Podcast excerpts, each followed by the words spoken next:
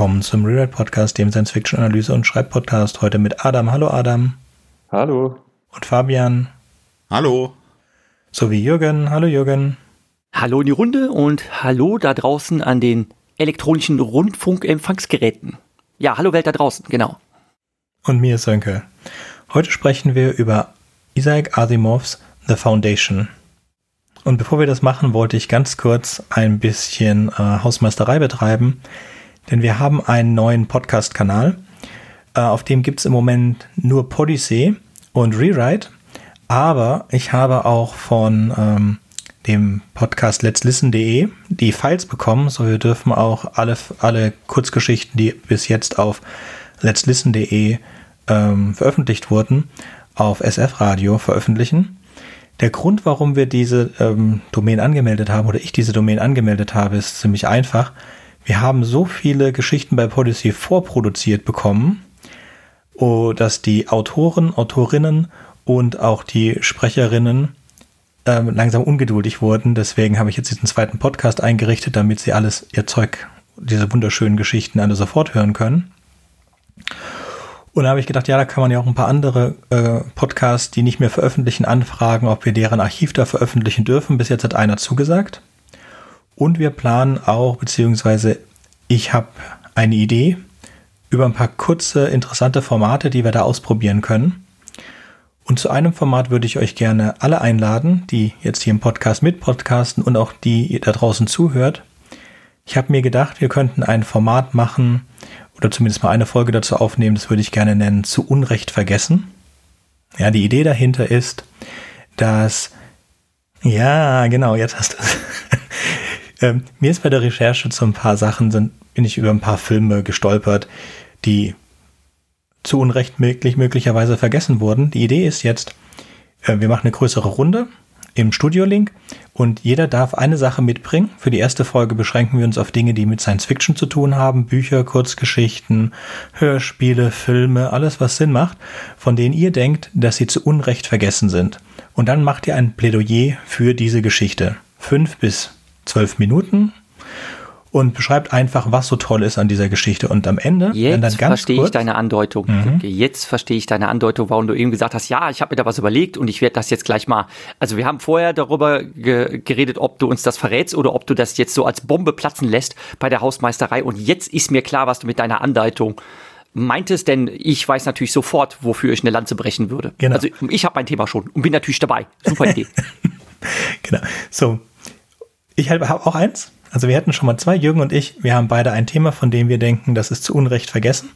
Nach diesen kurzen fünf bis sieben Milio Minuten wird in die Runde gefragt, ganz kurz einfach, ähm, würdet ihr euch das auf die Merkliste setzen oder nicht? Und dann bekommt man kurze Rückmeldung von den Resten, die Leuten, die in dem Gespräch dabei sind, ja, das setze ich mir auf die Merkliste oder nicht. Oder auch die Antwort, nee, das kenne ich schon, was auch toll ist. Und wenn wir dann eine zweite Folge machen, können wir das Feedback von unseren Hörerinnen und von den Mitpodcasterinnen haben, wer dann wirklich sich basierend auf dieses des Plädoyers diesen Film, Serie, Buch ähm, zu Gemüte geführt hat und dann auch eine kurze Fra äh, Abfrage machen, ob es zu Unrecht vergessen wurde oder ob es zu Recht vergessen wurde. Aber das wäre dann. Willst du eine Twitter-Umfrage machen oder wie hast du dir das dann überlegt mit diesem Feedback? Oh, das, erstmal brauchen wir mal ein paar Geschichten, weil das wird ja sonst nicht spannend und ich würde es dann auch äh, in einer Aufnahme machen. Also ich würde vielleicht so, jeder von uns, denke ich mal, auf jeden Fall hat irgendwas. Aber lass mal hoffen, dass wir so zwölf Beiträge zusammenbekommen, die jeder Beitrag fünf bis zehn Minuten in, fürs Plädoyer ist und dann eine kurze Runde. Das sind dann nochmal fünf Minuten. Und die würde ich dann so schneiden in 20 Minuten Bits, weil sonst wird es einfach zu viel, wenn du dir äh, zehn verschiedene Vorschläge anhören musst, wie wir es ja hatten bei der Jubiläumsfolge zur 50 was ich auch eine sehr oh, gute ja. Idee noch immer fand, aber es war einfach ein bisschen viele Sachen. Ich saß dann auch daneben dran beim Schneiden und habe mir runtergeschrieben, was ich mir davon angucken und anhören möchte. Das waren auch die aufwendigsten Shownotes, die ich jemals zusammengeschraubt habe. Da scrollt man sich Bildschirm über Bildschirm durch irgendwelche Banner, durch Querverweise oder sonst was. Also die 50. Sendung ist echt eine Fundgrube. Es ist echt abwechslungsreich. Man kriegt unglaublich, unglaublich viele Kulturtipps. Aber boah, es ist eine Menge Holz. Mhm. So, und ich habe auch schon jemanden, der hat mir, die hat mir auf äh, Instagram geschrieben, die würde mitmachen bei dieser Idee und wir würden dann halt das einfach das eine Bild von dem zu Unrecht Vergessenen und für das es das Plädoyer gab, dann bei Twitter und Instagram posten und dann könnten wir über die Likes sehen, wie viel Likes das bekommt. Aber das ist jetzt nicht so wichtig, weil wir haben ja dann die erste Folge, die wir über mehrere Wochen dann veröffentlichen können. So, das ist der Aufruf, der kommt auch über alle sozialen Medien, wenn diese Folge rauskommt. Wenn ihr etwas habt, für das ihr ein Plädoyer abgeben wollt, wenn es euch zu aufregend ist, zu uns in den Call zu kommen, könnt ihr auch einfach eine Aufnahme machen und uns schicken als Sprachnachricht oder als Wave. Wir hätten euch natürlich gerne direkt im Studio-Link-Call, in dem ihr euer 5 bis 15 Minuten Plädoyer gebt für das, was ihr denkt, das zu Unrecht vergessen ist. Und das Thema für die erste Episode ist Science Fiction. Zu Isaac Asimov werde ich was sagen. Und zwar werden wir uns im ersten Teil kurz mit seinem Leben auseinandersetzen. Und wirklich nur kurz, sein Leben ist wirklich interessant, was er alles gemacht hat. Ähm, da würde sich eigentlich lohnen, gleich mal einen eigenen Podcast zu äh, auf die Beine zu stellen.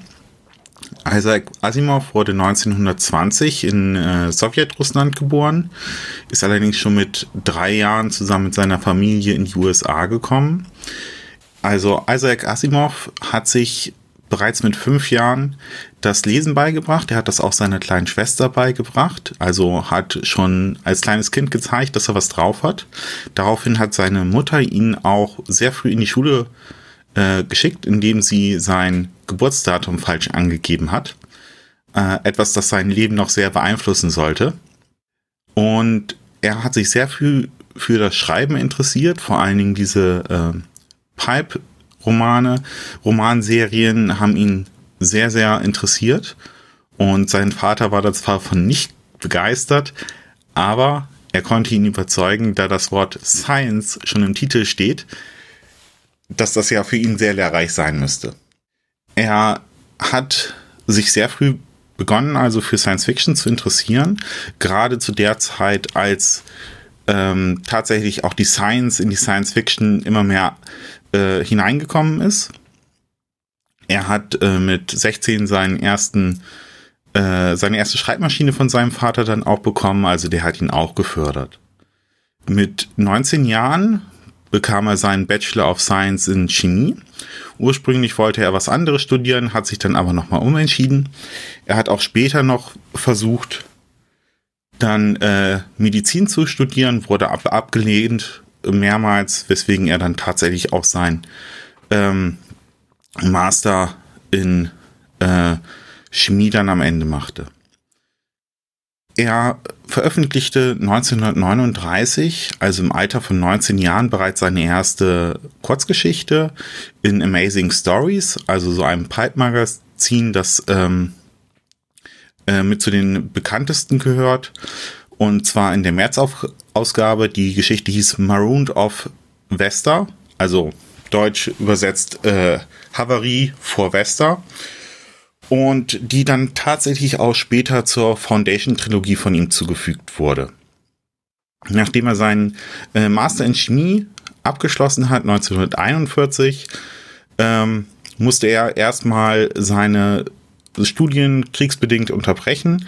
Wir alle wissen, der Zweite Weltkrieg ähm, ging auch an den USA nicht spurlos vorüber und er ähm, diente zu dieser Zeit, also arbeitete in Philadelphia Navy Yards Naval Air Experimental Station.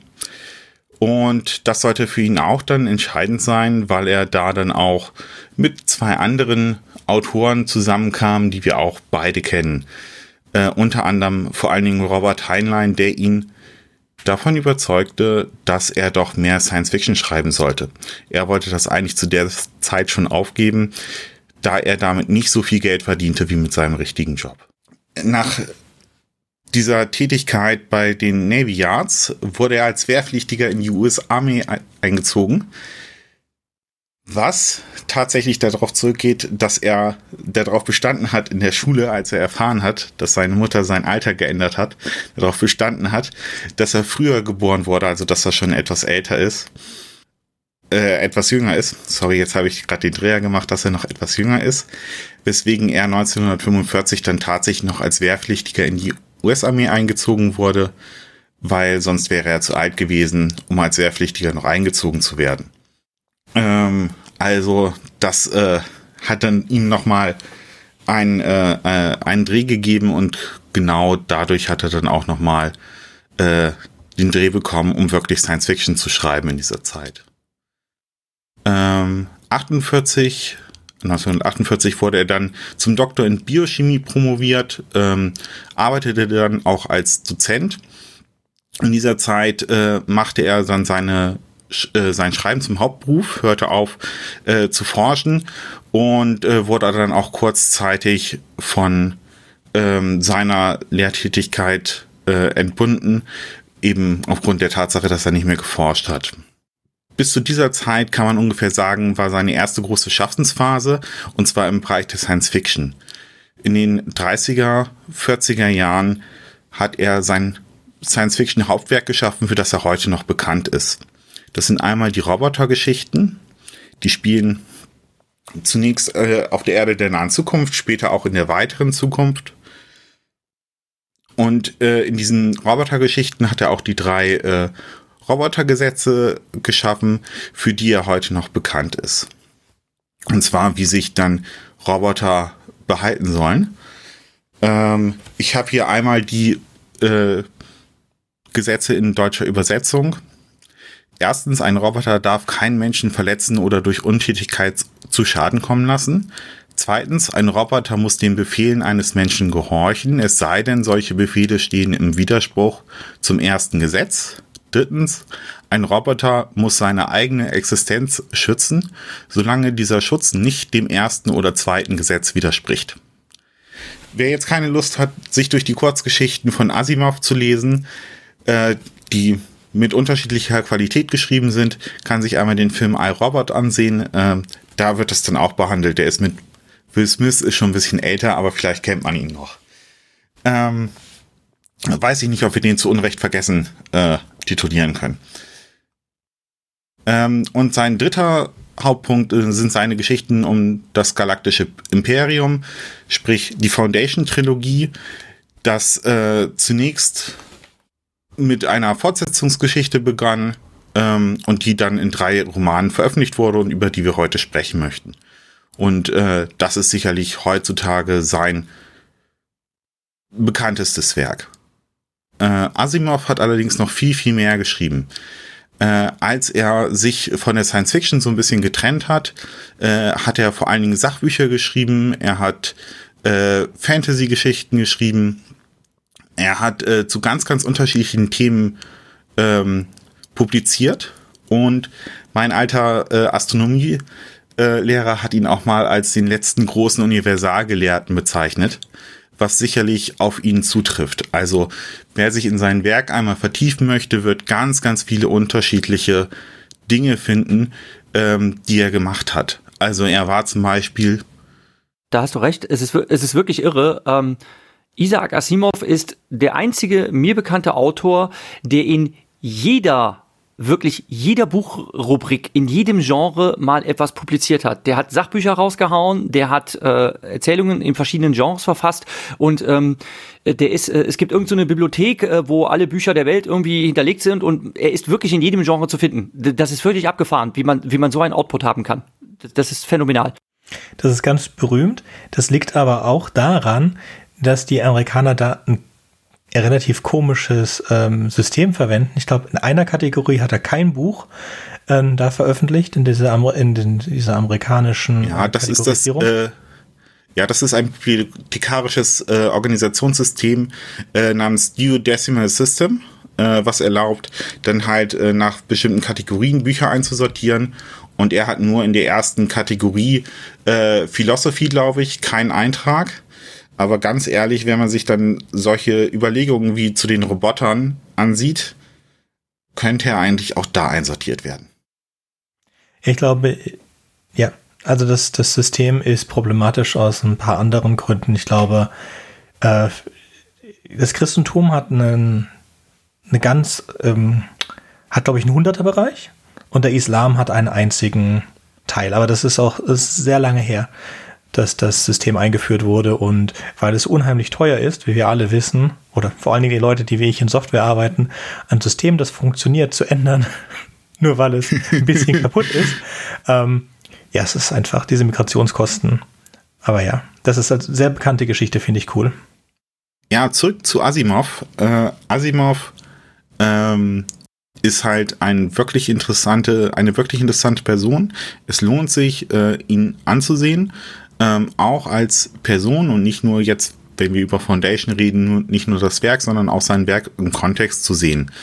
Denn nachdem er ähm, vorerst mit dem Schreiben hauptsächlich von Science Fiction aufgehört hat ähm, und sich auf Sachbücher ähm, äh, und Fantasy-Geschichten und sowas umgesattelt hat, da ist es dann dazu gekommen, dass er eine, in den 70er Jahren einen Herzinfarkt hatte. Und danach hat er wieder begonnen, sich mit äh, Science Fiction zu beschäftigen. Und er hat auch versucht, alle seine bisherigen Science Fiction-Werke in eine große Erzählung, in ein großes Universum umzuschreiben. Das führt natürlich zu großen Inkonsistenzen. Aber ähm, es ist halt, äh, da merkt man diese Klammer und auch sein, sein Wille, etwas Großes Ganzes zu schaffen. Also trotz dieser ganzen unterschiedlichen Dinge ähm, hat er hat er da doch was ganz Interessantes äh, dann noch versucht auf die Beine zu bringen. Er war sein, während seines Lebens auch ähm, engagiert ähm, in vielen Vereinen. Er war zum Beispiel äh, bei den ähm, wie heißen die nochmal, Baker Street Boys, dieser Sherlock äh, Holmes Fangruppe in den USA war mit dabei. Ähm, er war Ehrenpräsident der äh, American Humanist Association. Aha. Äh, da wurde er dann später auch abgelöst von Kurt Vonnegut. Er war Ehrenvizepräsident von Mensa, also diesen äh, Verein von äh, Hochbegabten. Er hat ganz, ganz viel gemacht. Seine Gesundheit war nicht so gut. Und äh, wie gesagt, er hatte dann einen Herzinfarkt, weswegen er dann 1983 ähm, eine Bluttransfusion bekam wegen einer Bypass-Operation. Und äh, diese Bluttransfusion war leider mit ähm, HIV ähm, kontaminiert, weswegen er dann äh, 1992 an Herz- und Nierenversagen infolge dieser AIDS-Infektion, HIV-Infektion tatsächlich gestorben ist. Und in Erinnerung bleibt er halt hauptsächlich für sein Science-Fiction-Werk. Seine Kurzgeschichte Nightfall gilt als die beste Science-Fiction-Kurzgeschichte aller Zeiten. Das ist halt immer mit diesen Awards. Das gilt so lange, bis eine neue Geschichte kommt, die die beste aller Zeiten ist aber die gilt wirklich als seine beste. Er hat für seine Foundation-Trilogie ähm, einen Preis 1960 bekommen für die beste äh, zukünftige Geschichte. Also Future History Award nennt, nannte sich das dann. Ähm, und er gehört halt zu den drei großen Science-Fiction-Autoren, Arthur C. Clarke und Robert A. Heinlein. Er hat bei Star Trek als Berater mitgewirkt. Er war ein Freund von Gene Roddenberry. Äh, er kannte viele unterschiedliche Leute. Er ist ganz, ganz bekannt, vor allen Dingen auch äh, für seinen Barthaarschnitt. Ähm, muss man dann tatsächlich noch erwähnen. Ähm, also für äh, Asimov sich zu interessieren, führt einen auf ganz, ganz unterschiedliche Wege. Noch ergänzen wollte ich, dass die, die Kurzgeschichte, die er selbst für seine beste hält, oh Gott, heißt The Last Question. Und die gibt es auf YouTube zu hören von ihm selbst eingesprochen als Tonaufnahme. Und ja, denke, damit könnten wir kurz von dieser sehr interessanten Person zum Foundation-Zyklus kommen. Zum Foundation-Zyklus gehören alle Robotergeschichten, die Roboterromane, die Imperium-Romane, die Foundation-Romane. Und die Foundation-Romane sind untergliedert in die Vorgeschichte, die Triologie, die Fortsetzung und die absolute Chronologie.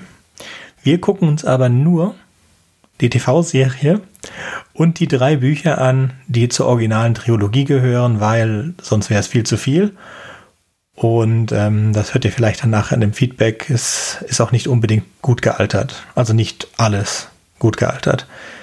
Ähm, der erste Roman, Foundation ist von 51, der zweite Foundation und Imperium, der zweite Foundation and Empire von 52 und der dritte The Second Foundation von 53. Da hat uns jetzt Adam eine Zusammenfassung mitgebracht.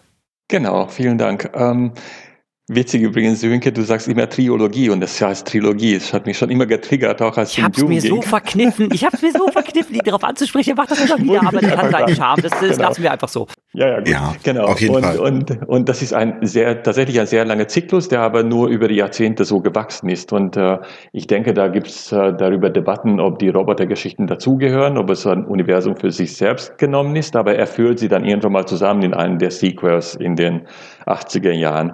Ähm, in der Tat, Foundation, der erste Roman ist 1952 erschienen, aber ähm, das hat seinen Anfang schon in den 40er Jahren und das finde ich so unglaublich, dass er damit schon in Kurzgeschichten angefangen hat. Es war eine Serie von Kurzgeschichten, die er also mit 22 Jahren angefangen hat zu veröffentlichen, was mich äh, ziemlich vor Ehrfurcht erstarren lässt.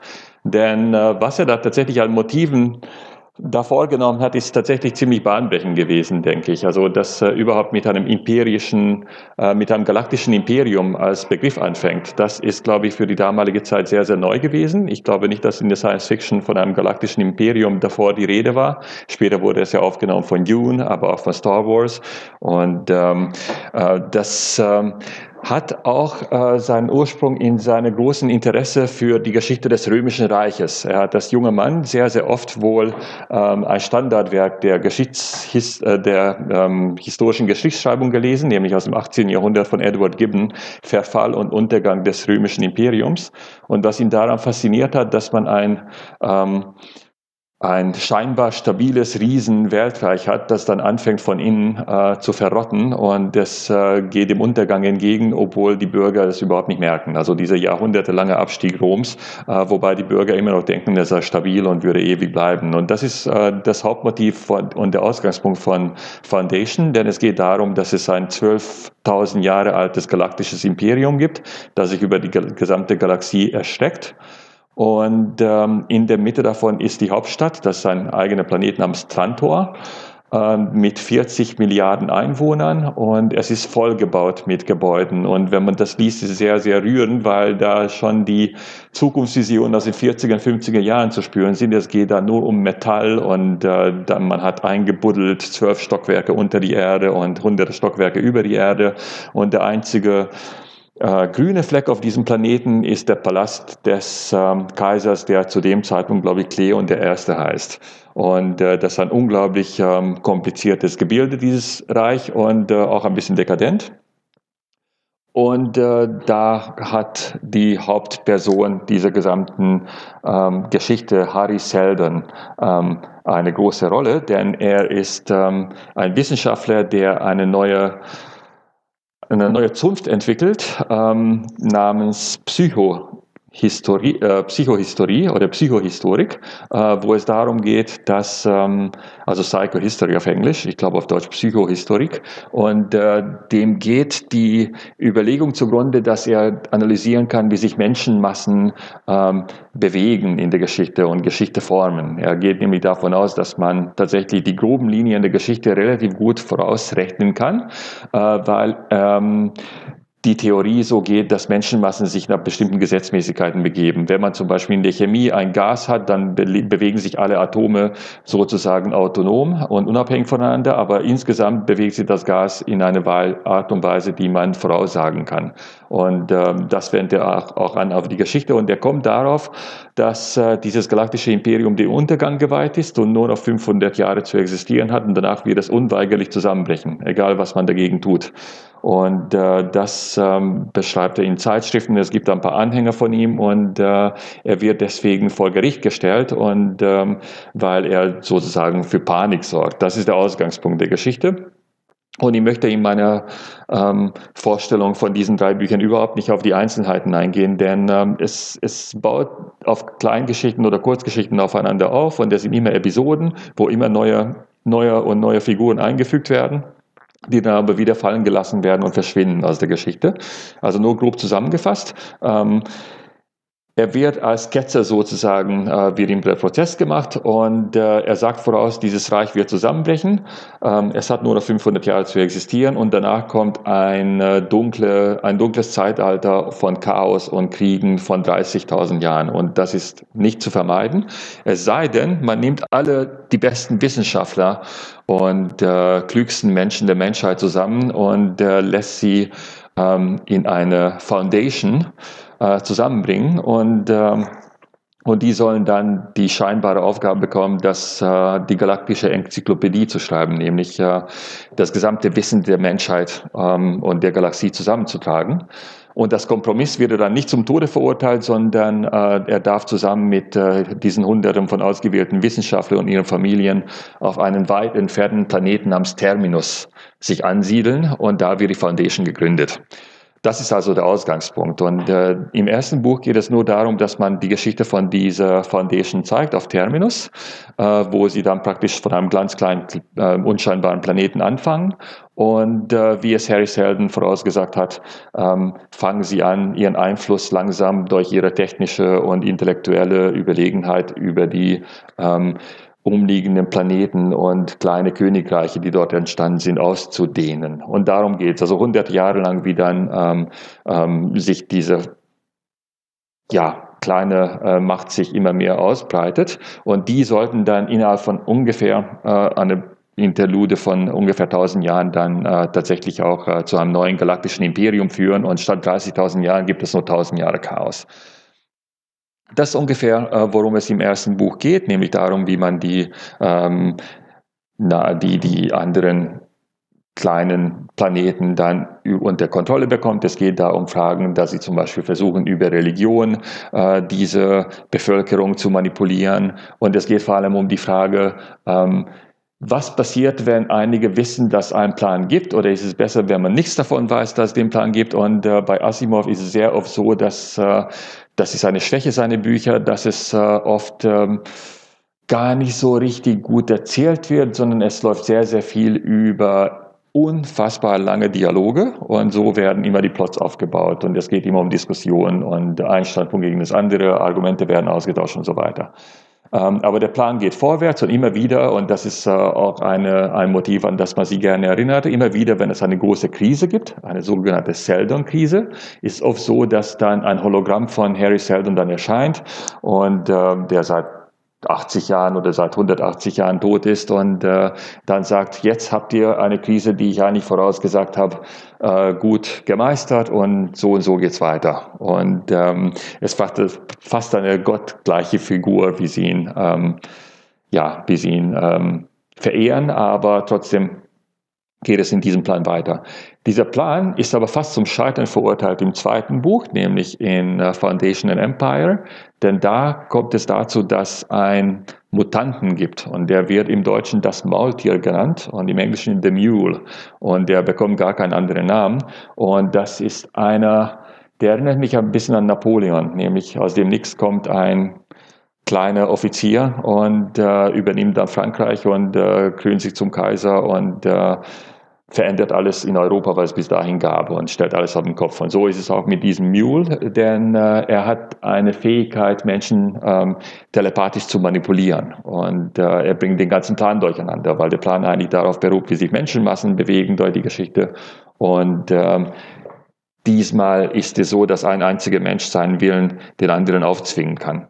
Und im zweiten Buch und auch am Anfang des dritten Buches geht es eigentlich darum, wie man ihn dann stoppen könnte und äh, wie man ihn zu Stecken bringen kann. Und da kommt im dritten Band noch The Second Foundation ähm, ins Spiel, äh, denn es wurde irgendwann mal gesagt, dass es nicht nur eine, nicht nur die Foundation of Terminus gibt, sondern auch eine sogenannte Second Foundation, die irgendwo ganz, ganz weit versteckt ist und niemand weiß, wo sie eigentlich sind. Und die haben die Eigenschaft, dass sie ebenfalls unfassbare telepathische Fähigkeiten entwickeln, damit sie Menschen manipulieren können. Und ähm, dieses Maultier oder der Mule versucht die zu finden und zu zerstören, weil sie natürlich seine Macht ähm, ähm, eine Bedrohung sein können. Und äh, es geht auch darum, dass die erste und die zweite Foundation einander dann äh, voneinander auch Angst haben, weil es darum geht, äh, wer dann die Kontrolle erlangen. Und äh, es geht ständig um diese philosophischen Fragen, ähm, wie weit können wir gehen, wie weit können wir die anderen manipulieren, wie weit soll der Plan aufrechterhalten werden und wie ist es überhaupt möglich, das aufrechtzuerhalten? Können wir es künstlich machen oder sollen wir uns darauf verlassen, dass es ein Schicksal gibt und dass sich automatisch alles zum Guten fügt? Ähm, darum geht es eigentlich in diesen ersten drei Büchern. Und von der Entstehungsgeschichte her war das so, dass er in den 50er Jahren mit diesen drei Büchern schon durch war. Damit hat er auch große Klassiker geschaffen. Ähm, und zu diesen ganzen Sequels und Prequels kam es dann später deswegen, weil ihm dann erstens nahegelegt wurde, bitte, bitte für diese Geschichten weiter, weil sie so spannend sind. Und zweitens konnte er damit auch gut Geld verdienen. Also er hatte auch schon Geldprobleme und in den 80er Jahren ähm, weil die Tantimen aus diesen Büchern nicht mehr so kamen oder er hatte bestimmte Rechte darauf nicht. Ich weiß nicht. Auf jeden Fall hat er dann in den 80ern angefangen, dann das vierte und das fünfte Buch zu schreiben, nämlich Foundation's Edge und Foundation in Earth, wo es dann um die Suche nach der sagenumwobenen Wiege der Menschheit geht, um die Erde, weil es schon in Vergessenheit geraten ist, wo die Erde war. Und alle verbinden große Hoffnung damit. Aber da will ich gar nicht in Details gehen. Aber im Großen und Ganzen geht es vor allem um diesen Plan und äh, den ähm, die Entwicklung über Jahrhunderte wie von dieser kleinen, äh, feinen intellektuellen Elite sozusagen dann eine große Weltmacht geschaffen wird, die dann am Ende dann tatsächlich praktisch wieder die Kontrolle über die Galaxie erringen könnte. Das ist ungefähr der Plot. Okay, dann möchte ich auch noch ein bisschen was dazu erzählen. Ähm, das erste Buch besteht aus fünf Geschichten, von denen vier schon in den 1940er Jahren in Astounding Science Fiction veröffentlicht worden sind. Nur die fünfte Geschichte wurde für das Buch geschrieben. Die Geschichten sind ähm, The Psychohistorians, die Enzyklopädianer, die ähm, The Mayors, also die oh Gott, Bürgermeister, die äh, The Traders and the Merchants Princess. Und das sind fünf sehr gute Geschichten, die haben mir sehr gut gefallen. Und die zwei, das zweite Buch, Foundation and Empire, das sind nur zwei Geschichten, zwei Novellen. The General and the, und die zweite heißt The Mule. Und The General finde ich ist nochmal eine sehr starke Kurzgeschichte bzw. Novelle, die mit wir können später in der Diskussion darüber aufgehen, was ich an dieser Geschichte so schön finde, aber dann mit The Mule zerfließt es für mich komplett. Und der letzte Teil, dann auch wieder, das letzte Buch, uh, The Second Foundation, das aus zwei Novellen besteht, die auch sehr stark miteinander verwoben sind, da musste ich mich wirklich durchquälen. Ich fand das fast unerträglich. Also von drei Büchern in der Trilogie fand ich eineinhalb sehr gut und eineinhalb sehr schlecht. Da kann ich dir ein bisschen zustimmen. Ähm, ich habe diese Bücher gelesen, als ich 13 war, zum ersten Mal. Und äh, da fand ich sie, das war 88 ungefähr, ich fand sie unglaublich faszinierend und äh, intellektuell auch äh, unheimlich fordernd. Ich hatte schon damals, die sind nicht lang, aber das hatte seine Längen. Ne, und wie gesagt, stilistisch. Ähm, also man ist heutzutage was anderes gewohnt und vielleicht war es schon für die damalige Zeit relativ ähm, ja, nicht so wahnsinnig toll geschrieben. Und äh, es war teilweise zäh, als es dann mit der Second Foundation dann weiterging, das fand ich schon wieder spannend, diese Machtkämpfe, aber das, äh, dieser Mutant hat mich immer wahnsinnig genervt. Ich kann es kurz äh, zusammenfassen, also den Anfang hat Adam schon vollkommen richtig und gut zusammengefasst. Also wir haben diese zwei Foundations, die durch das ganze Universum getrennt sind. Und ähm, wir haben dann nach 80 Jahren die erste Krise. Und zwar werden diese, diese Kolonisten zu diesem Planeten geschickt, um dort eine Enzyklopädie zu schreiben, um sicherzugehen einfach, dass das Wissen des ähm, Imperiums vorhanden bleibt und dadurch, dass das Wissen nicht verloren geht, wird die Dunkelheit oder das Mittelalter nicht so lange dauern. Das ist die Idee, die sie da hinkommen und sind auf einem Planeten ohne irgendwelche Rohstoffe und sie stellen dann nach 80 Jahren fest, als das erste Mal dieser The Vault aufgeht, wo es ein Recording vom, wo es ein, eine Aufnahme vom Harry Seldon gibt, in dem er dann erklärt, dass sie gar kein, nicht da sind, um eine, um eine äh, Enzyklopädie zu schreiben, sondern da sind, um das Zentrum des neuen, des neuen Imperiums zu werden. Und dann gehen halt die nächsten Geschichten darauf, wie sie das hinkriegen, ohne Krieg, ohne Waffen, und zwar durch die Macht des Handels, durch die Macht der, äh, des, des Kapitalismus. Und das ist schon sehr interessant. Also es ist ähm, auch sehr schön geschrieben und es geht so Hand in Hand. Und dann kommt es zur ersten Geschichte im zweiten Buch. In dieser Geschichte, The General, gibt es halt diesen charismatischen General im Imperium, der kurz davor steht, die Foundation zu zerschlagen. Und er dann, großer Spoiler und Twist, wird am Ende von den Imperatoren verraten. Und dann kommt wieder eine Aufnahme und sagt halt, es wird jetzt zu diesem Zeitpunkt einen charismatischen Leader geben, aber um den müsst ihr euch keine Sorgen machen. Er wird äh, vom Imperium zerstört, weil das Imperium mehr Angst hat oder der Imperator mehr Angst davor hat, dass äh, er verliert, dass er nicht mehr Imperator ist äh, als, als das. Und falls nicht, dann wird der General halt Imperator und dann hat er dieselben Probleme, die der Imperator vorher hatte. Das heißt, es gibt, es ist zwar eine Krise, aber ihr müsst nichts tun. Und das fand ich sehr schön. Und dann kommt halt The Mule. Und mir war von Anfang an klar, wer das ist, weil man soll das nicht wissen, aber wir jetzt aus unserer Gewohnheit und mit so vielen Zeug uns ist ganz klar, dass der unscheinbare Charakter am Anfang, der so offensichtlich nicht The Mule sein kann, The Mule ist. Und das äh, fühlte ich mich, ja, ich denke, als 13-, 14-Jähriger fände ich das ganz lustig. So als 42-Jähriger fühlte ich mich ein bisschen, ich weiß nicht, und dann wollte ich etwas zu etwas sagen, was äh, mir auch gleich aufgefallen ist im ersten Buch schon. Und etwas, das Adam auch, schon, äh, auch gesagt hat in unserer Vorbesprechung. Es gibt eigentlich keine handelnden Frauen. Die Männer sind immer rauchend irgendwo in ihren Büros und reden und Frauen scheint es gar nicht zu geben.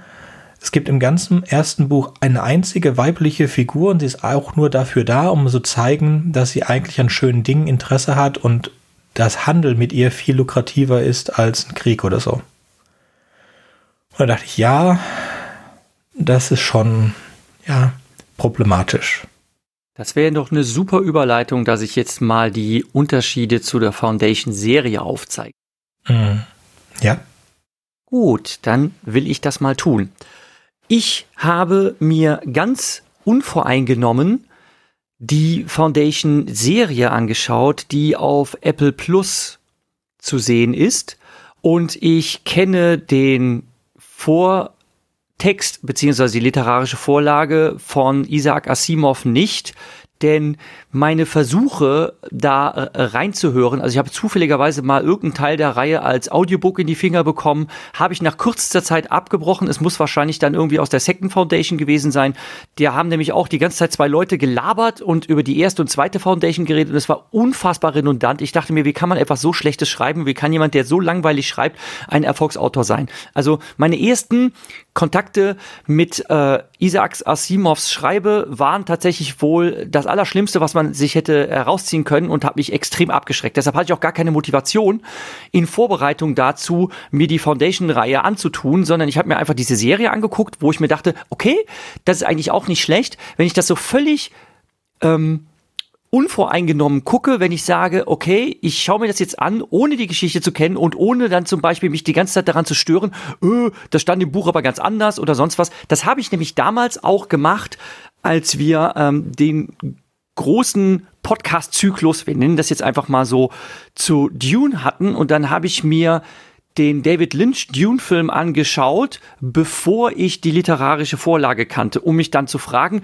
kann man das verstehen? Ergibt das Sinn, wenn man das Buch gelesen hat, ja oder nein? Und hier war das jetzt halt auch so. Ich gucke mir diese Serie an und denke mir, mh, okay, ist ja interessant, ist ja cool. Und ich konnte da miträtseln, wie es dann weitergeht und was dann da miteinander zusammenhängt. Und ich wusste halt überhaupt nicht, ist das jetzt aus der Feder von Asimov oder hat man einfach den Plot oder irgendwelche Details abgeändert? Und ich muss ehrlich sein, mir hat die Serie sehr, sehr gut gefallen. Vielleicht auch, weil ich eben nicht verdorben war durch eine Prägung der Lektüre, die mich dann irgendwie so auf ein Gleis gesetzt hat und wo ich die ganze Zeit stirnrunzelnd und kritisch an der Vorderkante meines Sessels gesessen habe und geguckt habe, haben die das jetzt so umgesetzt oder fehlt das oder sonst was? So wie ich damals äh, mir den Dune-Film jetzt angeguckt habe von Villeneuve und da zum Beispiel sehr angetan habe, äh, war, wie toll das von der literarischen Vorlage ausgehend umgesetzt wurde. So, kommen wir zuerst mal zuallererst zu den allerwesentlichsten Unterschieden. Das ist eine Überleitung von dem, was Sönke gerade gesagt hat. Man hat die Handlung erstmal großzügig umgestrickt, um sie moderner und zeitgemäßer zu machen, indem man großzügige Gender Switches durchgeführt hat. Es gibt mehrere tragende, um nicht zu sagen sogar sehr wichtige, wenn nicht gar die allerwichtigsten Figuren in der gesamten Handlung, die sind auf einmal weiblich. Da wäre zuallererst zu nennen Garl Dornick, der Name wurde nicht verändert, ist in der Originalerzählung ein Mann, der auch nicht viel hergibt. Er ist einfach nur ein Mathematiker, der eingeladen wird, äh, Selden kennenzulernen. Äh, damit beginnt auch der äh, erste Roman. Da habe ich tatsächlich mal kurz reingelesen in den Anfang, einfach nur mal so einen Vergleich zu finden und habe festgestellt, okay, das, was der Auftakt der Serie zeigt, ist tatsächlich sehr ähnlich wie das, äh, was im Originalbuch steht, nämlich äh, Garl Dornick lernt Selden kennen, erfährt dann aber, oh, ähm, Selden, der große talentierte Mathematiker mit seiner neu entwickelten Psychohistorik, soll angeklagt werden und äh, es wird ein Gerichtsprozess äh, durchgeführt. Das geht auch alles sehr, sehr hoppla hopp. Und man entschließt sich, ähm, die ähm, Anhänger von Seldens Lehre ins Exil zu schicken auf Terminus. Soweit tatsächlich deckungsgleich mit der Literaturvorlage. Aber Gal Dornick ist halt eine Frau. Außerdem wird Gal einen einen Hintergrund gegeben. Es wird gezeigt, von welcher Welt sie kommt. Sie kommt von einem, ja, möchte man sagen, Wasserplaneten, äh, der auch tatsächlich sehr wissenschaftsfeindlich, kann man fast sagen, ist. Ähm, und ähm, da kommt dann in einer späteren Episode noch ein bisschen mehr Hintergrundgeschichte und das, zumindest habe ich mir das so angelesen, kommt im Roman so gar nicht vor. Dann ist die Handlung in zwei Zeitebenen erzählt. Wir springen zwischen denen hin und her. Äh, zwischen diesen Zeitebenen liegen zunächst einmal 35 Jahre Unterschied. Nämlich das eine ist erzählt, auf Terminus, also wo die Exilanten sind, die dort ihre kleine Kolonie gegründet haben, um dort die Foundation zu unterrichten, äh, äh, zu errichten. Und ähm, die Ereignisse dort ähm, springen immer mit einer Distanz von 35 Jahren zu dem, ähm, was sich auf Trantor, auch diese Welt, hat den gleichen Namen und ist auch so ein, ja, kann man sagen, so Technoplanet. Also der äh, Planet ist komplett äh, zugebaut mit Technik, ähm, wo der Herrschaftssitz de, des Kaisers ist. Äh, auch das ist identisch mit der Literaturvorlage und da sieht man halt immer mit den verschiedenen Szenenwechseln, was da passiert und das allerdings auch mit zeitlichem Versatz. Dann gibt es noch eine weitere wesentliche Figur, äh, Eto Demarcel, eine Androidin, beziehungsweise damals war das Wort Roboter ja noch gebräuchlich und diese ist auch weiblich. Und was ähm, die ganze Zeit sehr, sehr rätselhaft ist, was für eine Rolle Demerzel eigentlich in dieser ganzen Handlung spielt. Da ich, wie gesagt, ja die Literaturvorlage nicht kannte, dachte ich mir zuerst, hm, die ist wohl sowas wie eine Art Zofe. So habe ich die zumindest eingeordnet. Die ähm, geht immer steckensteif durch die Gegend, hat immer so eine sehr starre Körperhaltung, äh, wirkt sehr zugeknöpft und sehr ernsthaft. Und ähm, erst im Laufe der Handlung offenbart sich dann, dass die eine Androidin ist.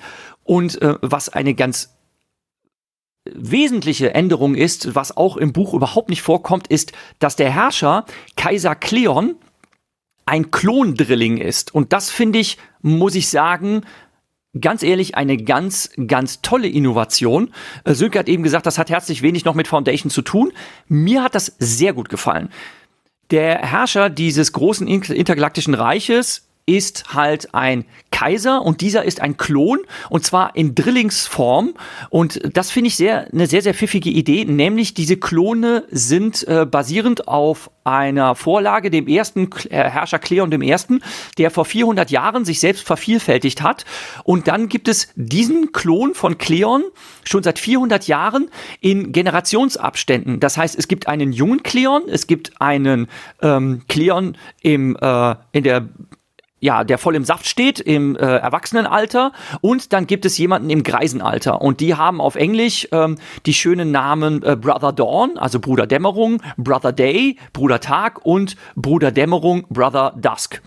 Und diese werden halt von drei verschiedenen Schauspielern ähm, verkörpert, beziehungsweise der Bruder ähm, Morgan ist anfangs noch ein Kind, dann wird das Ganze ein bisschen ähm, in die Zukunft gedreht und der ist dann mittlerweile ein junger Erwachsener. Und dann folgt sogar ein Generationenwechsel. Das heißt, man muss halt aufpassen, dass derjenige, der auf einmal der Bruder Tag ist, vorher der Bruder Morgen gewesen ist und der jetzt quasi so eine Generation weitergerückt ist im Paternoster-System. Das kommt in der dritten Episode. Da wird das alles aufgerollt, wie das mit diesem ähm, Triumvirat funktioniert und dass die halt auch mit einer fest vorgesehenen Lebensspanne äh, das durchlaufen und dass dann tatsächlich der Bruder Dämmerung, wenn er ein bestimmtes Alter erreicht hat, ähm, ja elektrisch exekutiert wird. Also er ähm, tritt dann einfach in so einen Lichtstahl und zerfällt zu Staub äh, in einen Lichtstrahl und ähm, dann wird einfach aus der ähm, Genbank ein neuer Klon erzeugt. Das heißt, die sind dann wieder zu dritt. Nur der neue Bruder Morgen, ähm, der vorherige Bruder Morgen rückt dann auf zum Bruder Tag und so weiter. Ähm, der ist dann halt als ein Baby und so wandert das die ganze Zeit durch. Und Harry Seldon wird halt angeklagt, genau aus dem gleichen Grund, dass er als äh, eine Art Ketzer oder äh, Aufwiegeler auftritt und dieses Herrschaftssystem kritisiert. Er äh, fordert, diese Klonherrschaft abzuschaffen, dass das halt der Grund wäre dafür, dass das Reich marode wäre und in 500 Jahren ähm, unabwendbar äh, dem Chaos anheimfallen würde, dass dieses Chaos auch 30.000 Jahre dauern würde und nur wenn man eine Foundation gründen würde, könnte man diese Chaoszeit verkürzen auf vielleicht nur 500 Jahre. Und man macht ihm halt den Prozess und Gal Dornick wird eigentlich aufgefordert, ähm, bei diesem Prozess auszusagen.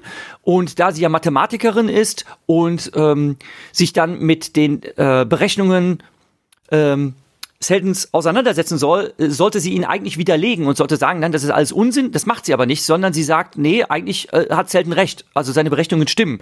Also sie schließt sich ihm an, sie äh, verrät ihn halt nicht. Und dann entschließt man sich, die alle in, ins Exil zu schicken, weil man sagt, äh, wir schieben die einfach ab auf irgendeinen äh, unwirklichen Planeten am Rande der Galaxis und dann werden die da einfach äh, der Vergessenheit anheimfallen und es ist immer noch besser als Märtyrer zu schaffen. Das ist einfach das Kalkül dahinter. Dann passiert etwas anderes, auch das kommt im Roman nicht vor. Es gibt ein Selbstmordattentat, denn man sieht anfangs äh, die prächtige, hochtechnisierte Welt Trantor, die einen sehr beeindruckenden Weltraumaufzug hat.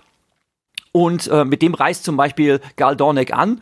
Also sie ähm, landet mit dem Raumschiff nach einem äh, Hyperraumsprung ähm, auf dem Weltraumaufzug und fährt dann runter auf die Planetenoberfläche. Und das ist alles sehr spektakulär gemacht.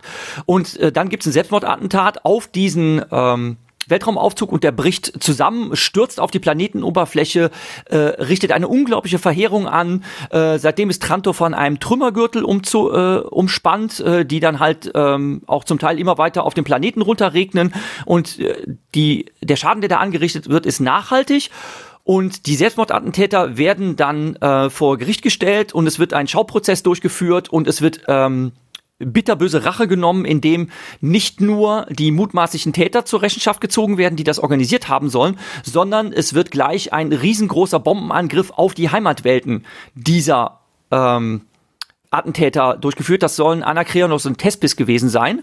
Und das soll dann im Nachgang dem Reich auch um die Ohren fliegen. Denn, da kürze ich das Ganze jetzt mal ein bisschen ab, die Anakreoner versuchen dann angetrieben durch Rachedurst, weil ihre Welt fast ausgelöscht wurde, weil sie zu Unrecht bezichtigt wurden, an diesem Attentat schuld zu sein, was übrigens nie rauskommt, wer das Attentat jetzt wirklich verschuldet hat, ähm, versuchen sie dann ähm, im weiteren Verlauf der Staffel einen äh, Racheakt zu vollziehen, indem sie ein Hyperraumschiff versuchen zu kapern, ausgehend von Terminus, um dort direkt ins Herzen ähm, des Reiches zu springen, nämlich nach Trantor, um dort einen verheerenden Schlag gegen diese Welt zu führen.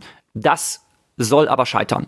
Was auch scheitert, ist eine weitere Intrige, dass man versucht, ähm, diese Klonherrscher von innen zu zerstören, indem man nämlich äh, Genmanipulation durchführt und mittlerweile Cleon der 14 ähm, feststellt, dass er anders ist als seine Klonbrüder. Er ist Linkshänder, er ist farbenblind und er merkt in vielerlei Hinsicht, dass er nicht normal ist.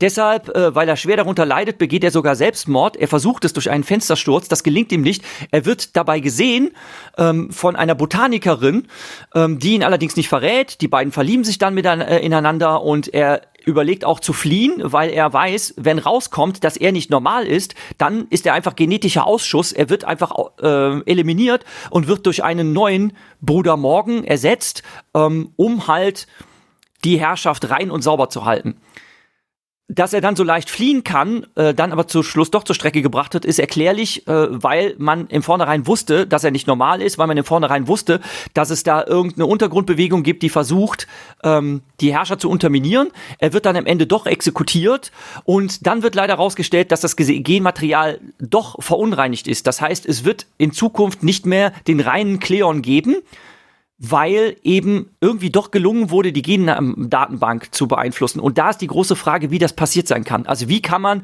jetzt ins Allerheiligste eines Herrschertums vordringen und dort ähm, an dem Genmaterial rumfuschen. Und da kann man vermuten, dass das eben diese Zofe Demersel ist, die die ganze Zeit irgendwie mehr oder minder unauffällig im Hintergrund rumschleicht, aber zum Beispiel für die ganze äh, Organisation des Kolonprozesses zuständig ist. Und wie gesagt, das sind alles Dinge, die in der Romanvorlage nicht vorkommen. Es geht einzig und allein so kann man mutmaßen, auf, darum aufzuzeigen, dass dieses Reich marode ist und dass es kaputt geht, obwohl eigentlich von Asimov mit Vorlage des Römischen Reiches es so geschrieben ist, dass das äh, äh, Reich an seiner eigenen Dekadenz zugrunde geht und nicht, dass es irgendwie daran liegt, dass ähm, äh, Klonherrscher krank werden und dann in der Selbstreproduktion auf einmal scheitern und nicht mehr lebensfähig ist. Da kann man jetzt noch gespannt sein, wie die Staffel weitergeht. Sie endet jedenfalls damit, dass am Ende auch Selden, der eigentlich schon lange tot ist, ähm, auf Terminus auftaucht. Da gibt es einen geheimen Vault, also sowas wie ein Tresor. Und ähm, so wie das in der Romanvorlage auch so ist, dass es da Aufzeichnungen von ihm gibt, wo Selden dann regelmäßig erscheint und mit äh, vorher aufgenommenen äh, Aufzeichnungen sagt, okay, wir befinden uns jetzt an der und der Stelle, das ist die Krise, die ich vorausgesagt habe und ihr müsst jetzt das und das tun. Und da ist es so, dass die erste Krise abgewendet ist, nämlich dass die Anakreoner, die eigentlich ja einen Angriff auf Trantor führen sollen, äh, wollten, ein Racheakt, ähm, dann doch befriedet werden, sich vertragen mit den äh, eigentlichen Feinden von Tespis, die zufälligerweise beide in relativer Nachbarschaft von Terminus leben und die bilden dann quasi eine neue, größere Kolonie. Man könnte sagen, diese ähm, Kolonisten, die anfangs nur aus ausgewählten Wissenschaftlern bestehen, kriegen jetzt auf einmal jede Menge neues Genmaterial dazu, um überhaupt mal eine lebensfähige Population zu schaffen. Und damit endet das Ganze. Ähm, ist jetzt quasi so mittendrin angehalten. Man erfährt auch schon, dass es vielleicht eine zweite Foundation gibt. Ähm, das ist so ein Nebenhandlungsstrang, der das Ganze aber noch komplizierter macht, weil ich jetzt nicht auch alles in aller Breite auswalzen will. Es ist wirklich kompliziert, muss ich sagen. Es weicht in unfassbar vielen Details von der Literaturvorlage ab. Nichtsdestotrotz finde ich persönlich es sehr gut erzählt. Ich finde eine sehr gute Idee, den Figuren Hintergrund zu verleihen. Die weiblich gestalteten Figuren haben mir sehr gut gefallen. Ich finde insbesondere Kaiser Cleon in dieser Drillingsrolle eine ganz fantastische Idee, finde ich richtig, richtig super, hat mir richtig toll gefallen. Und ich finde es ehrlich gesagt schade, dass Asimov das so nicht eingefallen ist. Der Kern der Idee ist erhalten geblieben. Es gibt ein Reich, das wird untergehen. Man gründet eine Foundation und sogar noch eine zweite Foundation als Sicherungsmittel, um dieses Chaos abzuwenden. Das alles ist erhalten. Und man hat halt vieles, vieles drumherum gedichtet. Was man gemacht hat, ist natürlich äh, ganz viel Worldbuilding zu betreiben, wo Asimov beim Erzählen sich nicht die Mühe gemacht hat, das alles zu beschreiben. Wie zum Beispiel Galdonic auf Trantor ankommt äh, und sieht, dass das so ein technoider Planet ist. Äh, will er auch mit einem, also im Roman ist er ja männlich, will er auch mit einem äh, Weltraumaufzug denn mal die Planetenoberfläche sehen und alle wundern sich, warum macht denn der das? Was, wozu soll denn das gut sein? Und dann äh, setzt er das aber durch, also kann dann mal auf die Planetenoberfläche fahren und was er dann aber sieht, ist einfach von der Aufsichtsplattform einfach nur, dass der Planet komplett flach ist. Ähm, mit, mit technischen Bauten. Das heißt, er sieht keine Grünflächen, er sieht gar nichts. Er sieht zwar über sich den Himmel, ähm, der natürlich dann sich unendlich weit erstreckt, aber er kriegt dann auch von anderen äh, Aufzugstouristen erzählt, dass die meisten äh, Trantorianer das überhaupt nicht ertragen können. Die Trantorianer sind gewohnt, in kleinen, beengten Behausungen aufzuwachsen und wenn sie dann mit Aufzug an die Oberfläche fahren, die sich tatsächlich Kilometer über der tatsächlichen Planetenoberfläche be äh, befindet ähm, und dann diese unendliche Weite des Firmaments über sich sehen, äh, dann tun sie fast dem Wahnsinn einheimzufallen, weil sie das überhaupt nicht mehr gewohnt sind. Und ähm, ja, schaut sich das Ganze aber auch nur kurz an und dann äh, geht er auch wieder runter unter Tage in die künstlich geschaffene Welt und dann geht das halt los mit dem Prozess. Und ganz, ganz viele Details, ganz viel Worldbuilding, was die Serie leistet, ist halt überhaupt nicht enthalten. Dass es verschiedene Kulturen gibt, dass es verschiedene Religionen gibt, die zum Teil auch separatistische Bestrebungen haben, all das kommt nicht vor. Zumindest so habe ich es gelesen. Aber da kann Adam mich gerne eines Besseren belehren, sollte ich da im Irrtum sein. Ja, ich wollte dich davor nicht belehren, aber auch was du zu sagen. Für mich waren die ersten drei Episoden gut und damit dem Tod von Selden hat es für mich aufgehört, irgendeinen Sinn zu machen. Die, äh, für mich, was ich an den ersten eineinhalb Büchern mochte, ist, dass es wirklich um die Vorsage von großen Menschenmassen und wie große Menschenmassen sich ähm, verhalten würden. Darum ging es. Und das ist komplett weg in der Serie. Die ersten drei Episoden, wie gesagt, bis zum Tod, ich weiß jetzt nicht, sind es die ersten drei Episoden, aber bis zum Tod von Selden behaupten sie zwar immer Ende noch, der zweiten Episode ist das. Ende der zweiten Episode ist ein Cliff ist ein Cliff und da gibt es halt so, ein, so einen Twist, dass Gal Dornick äh, mitkriegt, dass es scheinbar eine Meuterei gibt auf dem Schiff, was sich auf den langen Weg nach Terminus macht. Die haben halt keinen Hyperantrieb, das heißt, sie werden Jahre unterwegs sein und äh, dann, dann wittert sie irgendwie Unheil, was nämlich daran liegt, dass sie präkognitive Fähigkeiten hat. Ähm, das ist etwas, was normalerweise dieser Figur auch nicht angedichtet ist. Also es ist da, dazu geschrieben. Normalerweise hat die diese Fähigkeit nicht. Und sie merkt, dass irgendwas faul ist und dann platzt sie rein, äh, wie Selden äh, erstochen wird. Und das muss ich zugeben, das ergibt auch irgendwie keinen Sinn, dass man sieht. Und auch später wird erklärt, warum er ähm, also freiwillig sich umbringen lässt, um quasi sich zum Märtyrer zu stilisieren. Das ist irgendwie völlig unlogisch. Äh, also kann ich dir auch nicht folgen. Ne? Also kann ich dir auch folgen, dass das irgendwie keinen Sinn ergibt. Äh, und fand ich auch doof. Und dann gibt's halt den Cliff, dass Gal Dornick in so einen Kryokam äh, in so eine Kryopod gesteckt wird und ähm, dann in den Weltraum geschossen wird und dann halt eingeschläfert durch die Tiefen des Alls treibt. Und dann ist erstmal zwei Episoden lang äh, ein anderer Handlungsstrang, der verfolgt wird. Und dann wird das wieder aufgegriffen und man erfährt, dass Gal Dornick dann äh, auf wundersame Weise ähm, von einem anderen Schiff vermeintlich eingefangen wird, was im Weltraum rumtreibt und zufälligerweise ist genau auf dieses Schiff zugeflogen und äh, befindet sich dann im Hangar dieses Schiffes, äh, wacht halt auf aus dem Kryoschlaf, ähm, stellt halt fest, dass das Schiff nicht bemannt ist, sondern automatisiert gesteuert wird. Sie hat aber keine Zugriffsrechte auf den Computer und dann schält sich das langsam heraus, dass sie gar nicht da sein sollte, dass sie gar nicht auf diesem Schiff sein sollte, sondern ähm, dass ihr Freund, der sie in die Kryo, in den Kryopod gesteckt hat und da weggeschickt hat, ähm, dass der eigentlich diese Reise antreten sollte und der es eher die Zugriffsrechte auf dieses Schiff hätte. Und da sie jetzt quasi sich am falschen Ort befindet, ähm, klappt das alles nicht so ganz. Sie sollte eigentlich mit auf Terminus kommen und dort ihre Arbeit zu erledigen. Und da weicht das halt ein bisschen davon ab, wie Selden das eigentlich geplant hat, aber ähm, da wird dann quasi improvisiert und die ganze Sache kriegt dann noch die Kurve fand ich jetzt auch okay, aber dieser Selbstmord Seldens, also dieser inszenierte Selbstmord, dass er sich töten lässt, äh, das fand ich auch wirklich völlig abstrus. Da gebe ich dir recht. Nee, also gerade mit dem Selbstmord würde ich mitgehen, aber den ganzen restlichen Quatsch nicht. Für mich ging es wirklich darum, dass man die Massen berechnet kann. Und ich bin eh kein Fan von irgendwelchen in die Zukunft reisen, in die Zukunft sehen. Das halte ich für absoluten Quatsch. Und ich halte auch dieses Berechnen von großen Menschenmengen und wie sie sich verhalten mit an Sicherheit grenzender Wahrscheinlichkeit für absoluten Quatsch auf lange Sicht, ja, weil auf lange Sicht selbst die kleinsten Fehler in einer Berechnung oder in einer, in einer Menge von Menschen werden in absehbarer Zeit auf unheimlich große Abweichungen hinauslaufen. Aber ich konnte mir noch vorstellen, dass man das als ein sinnvolles Gimmick macht.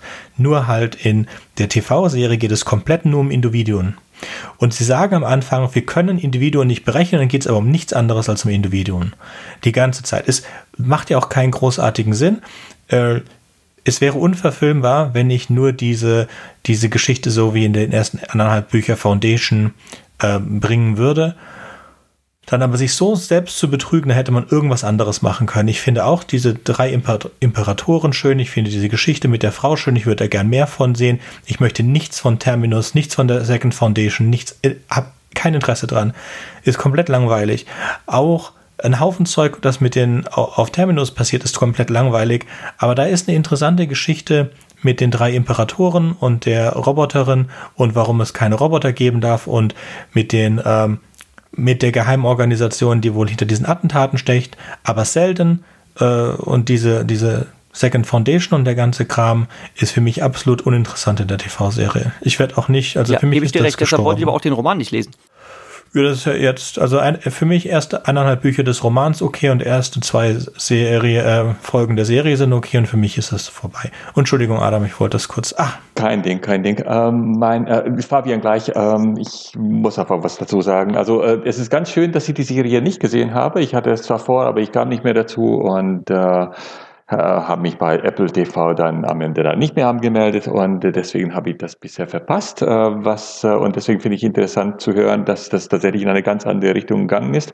Denn ähm, Foundation galt halt sehr lange als unverfilmbar, genauso wie Dune. Dune galt als unverfilmbar, weil es so wahnsinnig vielschichtig war und weil es das literarische Werk auch so wahnsinnig kompliziert war und so bunt und so psychedelisch teilweise und mit so wahnsinnig unterschiedlichen und schwierigen Charakteren. Ähm, und, und, und das Ganze war einfach barock überfrachtet mit Details und mit Drogen und so weiter. Und bei Foundation fehlt das komplett. Es hat ähm, so gut wie kein Wordbuilding ähm, und ähm, das Ganze läuft über irgendwelche fast autistischen Dialoge, die halt sehr intellektuell sind und um um Logik gehen. Und äh, die Charaktere sind einfach relativ flach und sind praktisch Abziehbilder und äh, werden wieder weggeschmissen nach 40 Seiten. Und deswegen ist es auch relativ unverfilmbar. Und deswegen finde ich es spannend zu hören, dass da eine komplett andere Geschichte erfunden wurde, weil es neu erfinden werden musste. Aber es ist einfach wichtig festzuhalten, dass Foundation einfach ein Gedankenexperiment ist ähm, und nicht viel mehr. Ähm, macht total Spaß, teilweise zu lesen. Mich hat damals auf jeden Fall ähm, diese Untergangsstimmung sehr, ähm, fand ich sehr, sehr spannend. Äh, das war auch die Zeit, als die Sowjetunion dann auseinander fiel und, äh, und Osteuropa und die Satellitenstaaten dann plötzlich weg waren. Ähm, das habe ich ja sozusagen als Jugendliche erlebt und äh, hatte eine sehr, sehr starke Wirkung natürlich auf mein restliches Leben. Ähm, wie gesagt, das ist ein Gedankenexperiment und ähm, so muss man es auch äh, verstehen. Und was ich auch sehr schön fand, zum Beispiel diese Ideen, dass äh, da in der Isolation diese neue Welt aufgebaut wird, praktisch schon dann Jahrhunderte später sehen sie ein Raumschiff und da stellen sie fest, das Reich, das galaktische Imperium existiert irgendwo immer noch, weil sie selbe Logo noch benutzen und dann äh, kommen diese Kontakte wieder, werden wieder aufgebaut. Das finde ich total spannend, wie nach dem Untergang des Römischen Reiches auch es Jahrhunderte gedauert hat, bis endlich wieder einigermaßen stabile staatliche Strukturen in Europa gab. Äh, und daran erinnert es auch. Ähm, ich da glaube, ich Fabian wollte noch was zur Religion sagen. Okay. Mhm. Asimov hat sich ja inspirieren lassen vom Verfall des römischen Imperiums von Gibbons, was aus dem 19. Jahrhundert stammt. Und die Sicht aus dem 19. Jahrhundert ist natürlich, dass es ein dunkles Mittelalter gegeben hat. Und äh, da kommt jetzt bei mir ein bisschen der Historiker rein. Äh, das dunkle Mittelalter hat es so nicht gegeben. Es hat staatliche Strukturen auch in Europa gegeben, nachdem das Weströmische Reich gefallen ist.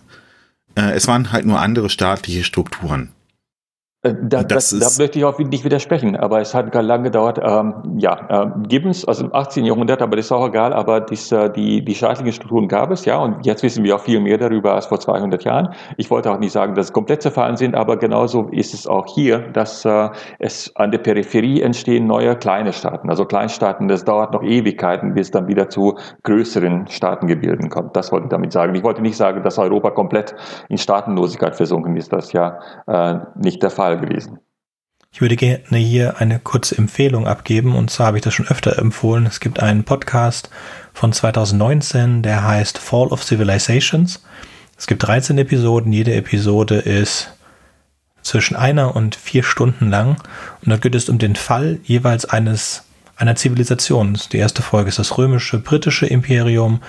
Ähm, es geht äh, die die Wikinger auf Grönland, das Khmer-Imperium, die Osterinseln, die Songhai, die Sumerer, die Azteken und so weiter und so fort. Und es ist sehr schön aufgebaut, vor allen Dingen, weil es endet auch immer mit einer Sicht einer Person, die in den letzten Zügen des Lebens ihres jeweiligen Imperiums ist. Und man muss es schon sagen, man hat dann halt gelebt in einem zwischen den zerfallenen Ruinen in Rom und man hat sich nicht mehr vorstellen können, wer das erschaffen hat. Natürlich gab es immer noch Menschen, natürlich gab es immer noch staatliche Strukturen, aber das Imperium war weg. Und ich empfehle wirklich diese, es sind sehr schöne Dokumentationen, sich eine oder zwei davon anzuhören, von irgendwelchen Imperien, die einem interessieren. Und ja, äh, und wir sehen das ich denke, die, äh, es wird keine so lang existierenden Imperien mehr geben wie, wie damals. Und wir sehen auch, dass sich einige Staaten oder Staatsstrukturen im Moment schon im Untergang befinden. Und es gibt andere, die sich im Moment im Aufbäumen befinden.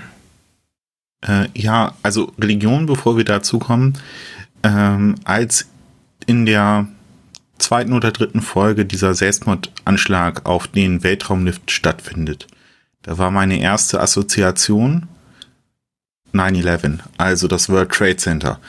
Der ähm, Weltraumlift wird dann auch später in einer Rückblende als das große Projekt von dem allerersten Kleon, dem allerersten Kaiser, also dem ähm, Geber des Genmaterials, als sein Herzensprojekt ähm, bezeichnet und äh, im Grunde das Symbol für das Imperium und das angegriffen wird.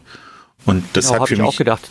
9, genau. 9-11, genauso. Und, und zumal, zumal diese Serie, äh, Selbstmordattentäter, bevor die sich halt in die Luft jagen, halt auch sowas ähnliches rufen wie Allah, Allah Akbar oder wie das heißt, äh, ich kann kein Arabisch.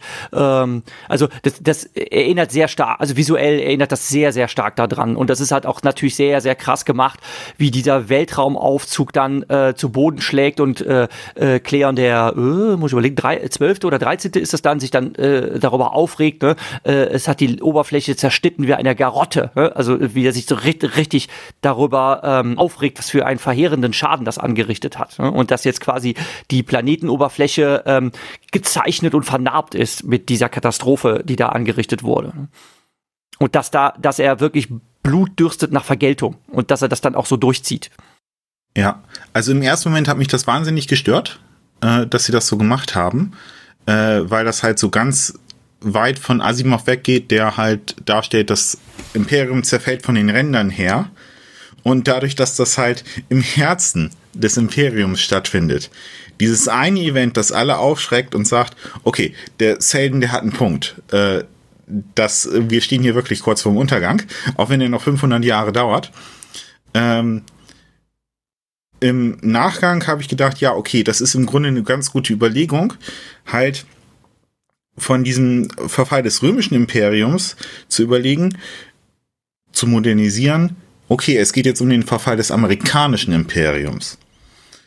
Ähm, was haltet ihr davon? Ich fand das auch eigentlich eine sehr gute Idee, zumal, ähm, also das ist halt, ich habe das ja vorhin äh, beschrieben, es ist halt so ein Triumvirat aus Kaisern, aber derjenige, der der Entscheidungsträger ist, das ist immer der in der Blüte seiner Jahre, also der Bruder Tag ähm, Bruder Morgen muss noch heranwachsen und muss noch verstehen, wie die Regierungsgeschäfte funktionieren.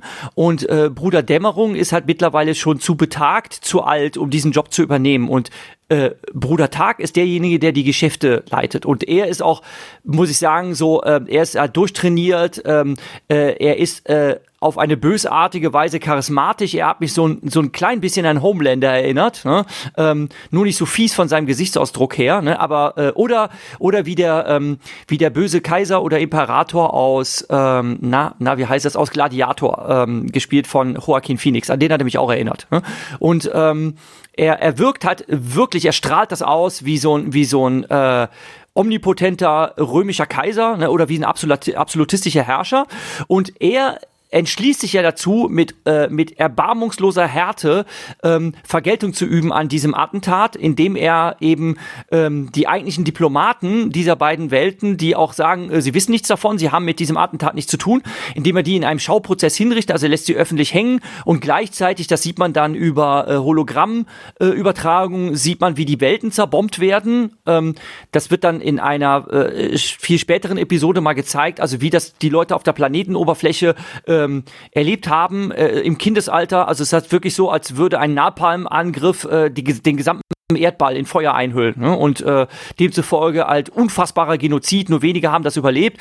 Und ähm, das macht er halt und eine Generation später, als der ähm, genetisch erkrankte Cleon der 14. herangewachsen ist, ist ja der einzige Bruder Tag jetzt der Bruder Dämmerung und ähm, der neue Bruder Tag ähm, kritisiert jetzt diesen Bruder Dämmerung, dass er das damals gemacht hat. Also, dass er damals ähm, mit solcher Härte äh, gegen Anakreon und die anderen vorgegangen ist.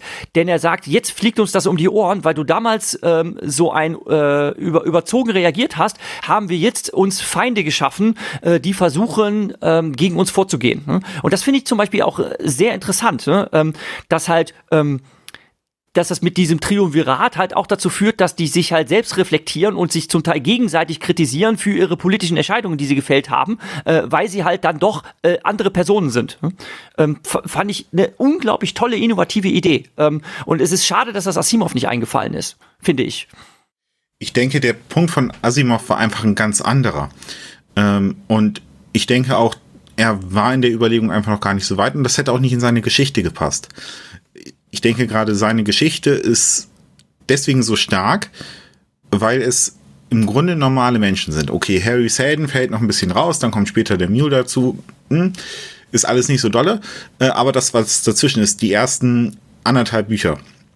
Und die, finde ich, sind die stärksten, gerade ähm, weil es dieses Gedankenexperiment ist, das sind normale Menschen, die sterben halt.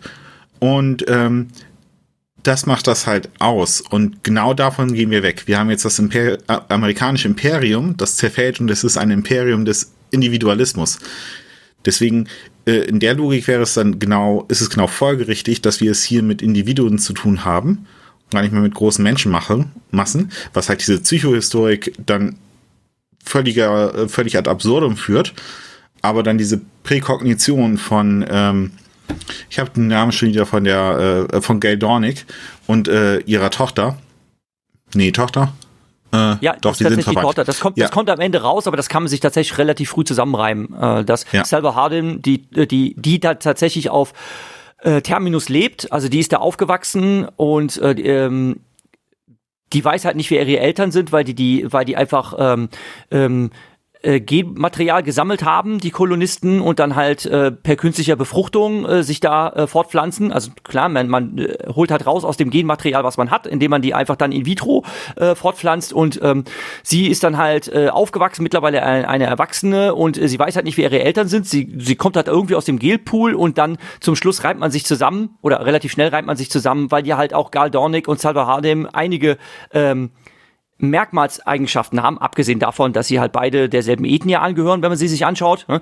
Ähm, dass sie halt eben auch diese beiden diese präkognitiven Fähigkeiten haben und halt auch Empathin sind. Also eigentlich haben sie zwei Superkräfte. Und ähm, also man merkt, dass die miteinander verwandt sind. Das kann man sich relativ schnell zusammenreimen. Ja, sorry, dass ich dich unterbrochen habe. Nee, vielen Dank. Das äh, ist genau das, was ich, äh, worauf ich jetzt nicht gekommen bin. Ähm, genau, also ich glaube, das macht halt den Unterschied aus. Und man kann halt darüber streiten, äh, was besser ist. Ich glaube, die Serie ist äh, eine moderne, gute Serie ähm, in ihrem eigenen Recht, aber halt keine gute Foundation-Verfilmung.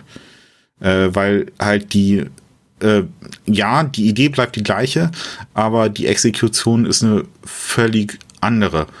Und mhm. ähm, das sind vor allen Dingen zwei Punkte, die mich sehr gestört haben. Es gibt eine andere Sache, die mich extrem stört. Und das finde ich so putzig, denn du hast darüber auch in Ausführlichkeit berichtet, nämlich Asimons Robotergesetze. Wir sehen Demoiselle als Androidin und sie ist mehrfach an Morden beteiligt. Sie führt diese Morde aus und das ist unfassbar. Das, passt überhaupt nicht zusammen. Also die Figur die da gezeigt wird, passt überhaupt nicht zu der Schreibe von Asimov. Ne? Sie, ähm, sie exekutiert ähm, per, per Gift an, per Kontaktgift äh, exekutiert sie eine Separatistin ähm, von einer religiösen Gemeinschaft. Das ist übrigens auch ein sehr schöner ähm, äh, Handlungsstrang oder so eine tolle Zwischenepisode, wo ähm, man könnte es äh, äh, spöttisch sagen, wo Kaiser Kleon den Jakobsweg läuft, ne, ähm, um äh, zu beweisen, dass er eine Seele hat. Ähm, ich fand das, ich fand das toll. Also ich fand das schauspielerisch wirklich toll. Ne? Und ähm, um dann danach auch wieder seine Macht auszuspielen, ähm, nachdem er sich dann erstmal äh, als Autorität geläutert hat, was es damit auf sich hat, will ich jetzt gar nicht weiter vertiefen, wird hat Demerzel losgeschickt, um die Separatistin ähm, von dieser Religionsgemeinschaft ähm, einfach äh, zu meucheln. Also das ist ein Meuchelmord, den sie da begeht. Sie spricht mit der und äh, macht dann klar, ja, übrigens, du wirst jetzt sterben. Ich habe einen Kontakt Gift an mir und äh, weil ich jetzt hier bei dir bin, wirst du jetzt sterben. Ich gehe jetzt, du wirst gleich tot umfallen. Herzlichen Glückwunsch. Und dann ähm, ganz am Ende kommt ein ganz, ganz krasser Twist. Ähm, den habe ich wirklich nicht vorausgesehen. Hm? Dass nämlich der genetisch kranke Cleon, ähm, der ähm, Bruder Tag und Bruder Dämmerung gegenübersteht und darum bettelt, nicht äh, ausgelöscht zu werden. Also das Ganze kommt ja am Schluss raus. Und ähm, dann rennt er zu, wie gesagt, Demerzel übernimmt da irgendwie so die Rolle einer Zofe oder eines Kindermädchens, kann man sagen. Ne? Ähm, dann geht er als, als Jünger Jüngling äh, geht er zu Demerzel, fällt ihr um den Arm und äh, sagt, er will nicht sterben und dann knick, äh, bricht ihr ihm einfach das Genick und dann bricht er tot zusammen. Und da habe ich echt den Mund und Augen aufgesperrt, da so, boah, das gibt's ja nicht, ne? Und dann erklärt sie noch, dass sie dem, ähm, dass sie dem Reich gegenüber loyal ist, aber das ist unvereinbar mit Asimov. Also das geht gar nicht. Ne? Und da kann ich keine Ahnung, äh, keine Ahnung, wie sie das rechtfertigen wollen. Also da, da, da trampeln sie wirklich auf Asimov rum. Ja, aber ich ja, finde es schlimmer, dass sie die Psychohistorie komplett verraten haben. Und wir wissen ja auch aus anderen Episoden, die wir aufgenommen haben, dass die Robotergesetze jetzt alles andere als gut sind. Also Asimov war der Erste, der sich darüber nicht lustig gemacht hat, aber der gezeigt hat in jeder seiner Kurzgeschichten und in iRobot auch, dass seine Robotergesetze nicht funktionieren. Und deswegen finde ich es gar nicht so schlimm. Wie gesagt, du hast vollkommen recht, das ist, äh, hätte Asimov nie so geschrieben, aber er hätte auch vieles andere nicht geschrieben. Ich denke, die Zeit wird, also ich mag es nicht, ich mag beides nicht. Ja? Ersten eineinhalb Bücher, ersten zwei Folgen von der Serie ist fein. Wir müssen, ich muss da wirklich ein bisschen Abstand zu gewinnen. Im Moment bin ich da sehr emotional dagegen. Kann sein, dass ich das in ein paar Jahren anders sehe. Hoff, kommt darauf an, wie es weitergeht, ob es weitergeht. Ich muss es mir nicht angucken. Ich bräuchte viel Überzeugung, dass ich mir eine weitere Folge von dem Zeug angucke. Aber es ist wie bei Herr der Ringe. Am Anfang war es auch nicht so ganz klar, aber ich denke jetzt so mittlerweile hat sich die, haben sich die drei Filme Herr der Ringe als würdig den Büchern erwiesen und ich hoffe, dass das bei Villeneuve's Dune auch der Fall sein wird. Ich bin nicht der Meinung, dass man Foundation hätte verfilmen sollen, weil es sich einfach nicht dazu eignet, weil es keine starken Hauptfiguren in den Geschichten gibt. Und ab dann, ab The Mule, wo es Hauptfiguren gibt, finde ich auch ziemlich schlecht. Ich möchte dagegenhalten. Ich finde die Foundation-Serie wirklich toll. Gerade weil man aus der Grundidee, von der vielleicht nicht viel übrig geblieben ist, geschafft hat, eine wirklich gut gemachte, unterhaltsame Serie äh, zu schustern. Und die Dinge, wo man versucht hat, an der Originalstory zu bleiben, das sind eigentlich die Sachen, die relativ schlecht geraten sind. Also, dass man halt Terminus zeigen muss, dass man irgendwie auf die Idee kommt, äh, dass da irgendwas schief läuft mit äh, Gal Dornick, dass die woanders hinkommt und sich dann auf dem Schiff äh, befindet, dass dann schon verraten wird, dass es die Second Foundation gibt. Das kommt in der Romanreihe eigentlich erst äh, viel später vor und sonst irgendwas. Also all die Sachen, die man da quasi mit reingequetscht zu versuchen hat, um noch so ein bisschen bei Asimov zu bleiben, die sind eigentlich vermurkst. Aber wenn man jetzt überlegt, dass das Ganze ein Ideengeber ist dafür, dass es eben ein, ein Reich gibt, was marode ist und was den Niedergang entgegensteuert und du kannst es nicht aufhalten. Und ähm, wie halt zum Beispiel ähm, irgendwelche Taten, wie Vergeltungsakte ähm, äh, Generationen später dich wieder einholen können. Ne? Das, das, das ist ja auch etwas, was die Geschichte uns gelehrt hat. Ne? Also dass, dass äh, äh, ganze, ganze Nationen quasi äh, verwundet und schwer äh, beschädigt sind und dass sein, dass dann wirklich äh, Jahrzehnte später wieder einholt und sich rächt, was eigentlich äh, Väter oder Vorväter getan haben und selber weiß man gar nicht, woher dieser Konflikt kommt, dieser Hass äh, zwischen irgendwelchen Nationen kommt, weil, weil man das einfach, weil das eine Zeit war, weil man das nicht, nicht weiß, nicht mitgekriegt hat. Ähm, das thematisiert das ja ganz gut und das fand ich eigentlich alles ganz ganz ansehnlich und mir gefällt halt auch das gesamte Design und das Worldbuilding, dass die eben ganz viel mit dazugepackt haben, ne? ähm, dass die, dass die ähm, zum Beispiel ganz viele Gadgets eingebaut haben, die einfach schick gemacht haben, dass der, dass der Weltraumaufzug äh, wirklich sehr beeindruckend aussieht. Ähm, dieser Primärradiant, ähm, wo ich mal geguckt habe, was ist das? Das ist ein 14-seitiger Würfel, gebildet aus Quadraten und gleichseitigen Dreiecken, also so, so schöne kleine Gimmicks, die da ähm, verwendet werden. Ähm, dass ähm, die, die, die Kostüme, äh, die Technik, die sie benutzen, die Frisuren und so weiter, ich finde das alles sehr, sehr schick. Das hat ein, es hat so, so ein Vibe, der so eine Mischung ist aus Star Wars, möchte ich sagen, und auch, muss ich sagen, ähm, The Expanse. Ne? Also von, von visuell finde ich, kommt das genauso gut rüber wie The Expanse und gefällt mir demzufolge sehr, sehr gut. Und ich kann mich jetzt darüber ärgern, dass von Asimov nicht viel übrig geblieben ist, aber ich weiß, dass mir die Lektüre Asimos sowieso nicht gefallen hätte. Ne? Und ich habe auch schon oft ketzerisch gesagt, dass ich nicht verstehen kann, warum überhaupt Dune so unfassbar erfolgreich ist. Denn gerade äh, äh, Frank Herberts Roman stürzt in der zweiten Hälfte total ab. Der ist, der ist, in der ersten Hälfte ist er stark und danach hat man irgendwie das Gefühl, der hat keine Lust mehr gehabt und hat einfach nur hoppla hoppla hopp die Geschichte äh, zu Ende erzählt mit jede Menge Zeitsprüngen. Da sind wir mal gespannt, wie äh, das Sequel werden wird. Ne? Und da ist es halt erfreulich, dass das erfolgreich wurde. Es ist erfreulich, dass man halt so einen ganz tollen Film daraus gemacht hat. Das haben wir nicht absehen können. Und wenn das jetzt so gemacht wurde, ähm, finde ich, dass da trotzdem eine gute Serie draus geworden ist. Und wir haben schon andere Adaptionen uns angeschaut, die dagegen katastrophal sind. Nehmen wir zum Beispiel ähm, Running Man. Hm? die Geschichte von Stephen King ist so dermaßen weit weg von dem Arnold Schwarzenegger Film, ne, dass da wirklich ein ganz anderer Film hätte draus gemacht werden müssen. Und ähm, der Running Man Film ist mit Goodwill als Trash noch äh, anzuerkennen, aber der hat wirklich so dermaßen gar nichts mehr zu tun mit der ursprünglichen Story, die Stephen King geschrieben hat. Und da finde ich das eigentlich ziemlich schlimm. Und hier wiederum finde ich es eigentlich genau umgekehrt, dass man aus einer zum Teil narrativ relativ schwachen Geschichte eine sehr schöne Serie gestrickt hat. Meine Meinung. Kann ich kurz noch was sagen? Äh, und ich möchte nämlich Fabian irgendwie ein bisschen vorbereiten. Ich, ähm, mich würde einfach interessieren, was Fabian auch als Historiker zu dieser ganzen Psychohistorik-Theorie sagt. Denn äh, bei Asimov ist äh, dieses Gedankenexperiment so, dass äh, ähm, muss ähm, an der Axiomnis, das wird dann auch irgendwann mal erklärt von dieser Psychohistoriker, bei kleinen Gruppen funktioniert das nicht, es funktioniert nur bei riesigen Gruppen, wenn es um Milliarden von Menschen geht. Ich halte das genauso wie Sönke für ausgemachten Quatsch. Also so funktioniert Geschichte nicht. Das ist äh, die ähm, äh, es sind doch viel, viel mehr Faktoren, die eine Rolle spielen und, ähm, und, und, und doch persönliche Entscheidungen von Einzelnen spielen auch ähm, eine so große Rolle, dass so einfach nicht läuft. Aber wie gesagt, der, diesem Gedankenexperiment wird das Ganze zugrunde gelegt und mich würde einfach Fabians Meinung dazu interessieren und dann auch dazu, was, welche Rolle dann Religion in, den, in dieser Welt spielt. Äh, ja, erstmal zur Psychohistorie. Ähm, mein erster Gedanke dazu ist auch, ist Quatsch. Mein zweiter Gedanke dazu ist, ja, ist Quatsch.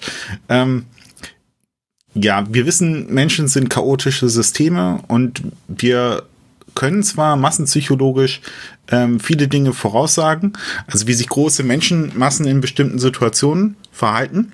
Und ähm, wie jede gute Science Fiction gibt es einen Kern der Wissenschaft, äh, der da ist und woraus wir extrapolieren können. Und in diesem Sinne ist Psychohistorie äh, richtig gut gemacht, weil wir halt aus diesen äh, wissenschaftlichen Kern heraus ähm, in die äh, Zukunft projizieren, was vielleicht dann später mal möglich ist. Und äh, wie in jedem deterministischen System, wenn man genug ähm, Informationen hat, kann man das voraussagen. Und meine Meinung ist, wir leben in einem deterministischen Universum. Es gibt keine Seele, alles funktioniert nach Gehirnfunktionen. Wir sind deterministisch, wir sind durch unsere Gene und durch unsere Umwelt determiniert. Von daher könnte man, wenn man genug Informationen hat, tatsächlich in gewisser Weise Voraussagen treffen. Ähm, aber so wie das beschrieben ist, funktioniert das nicht.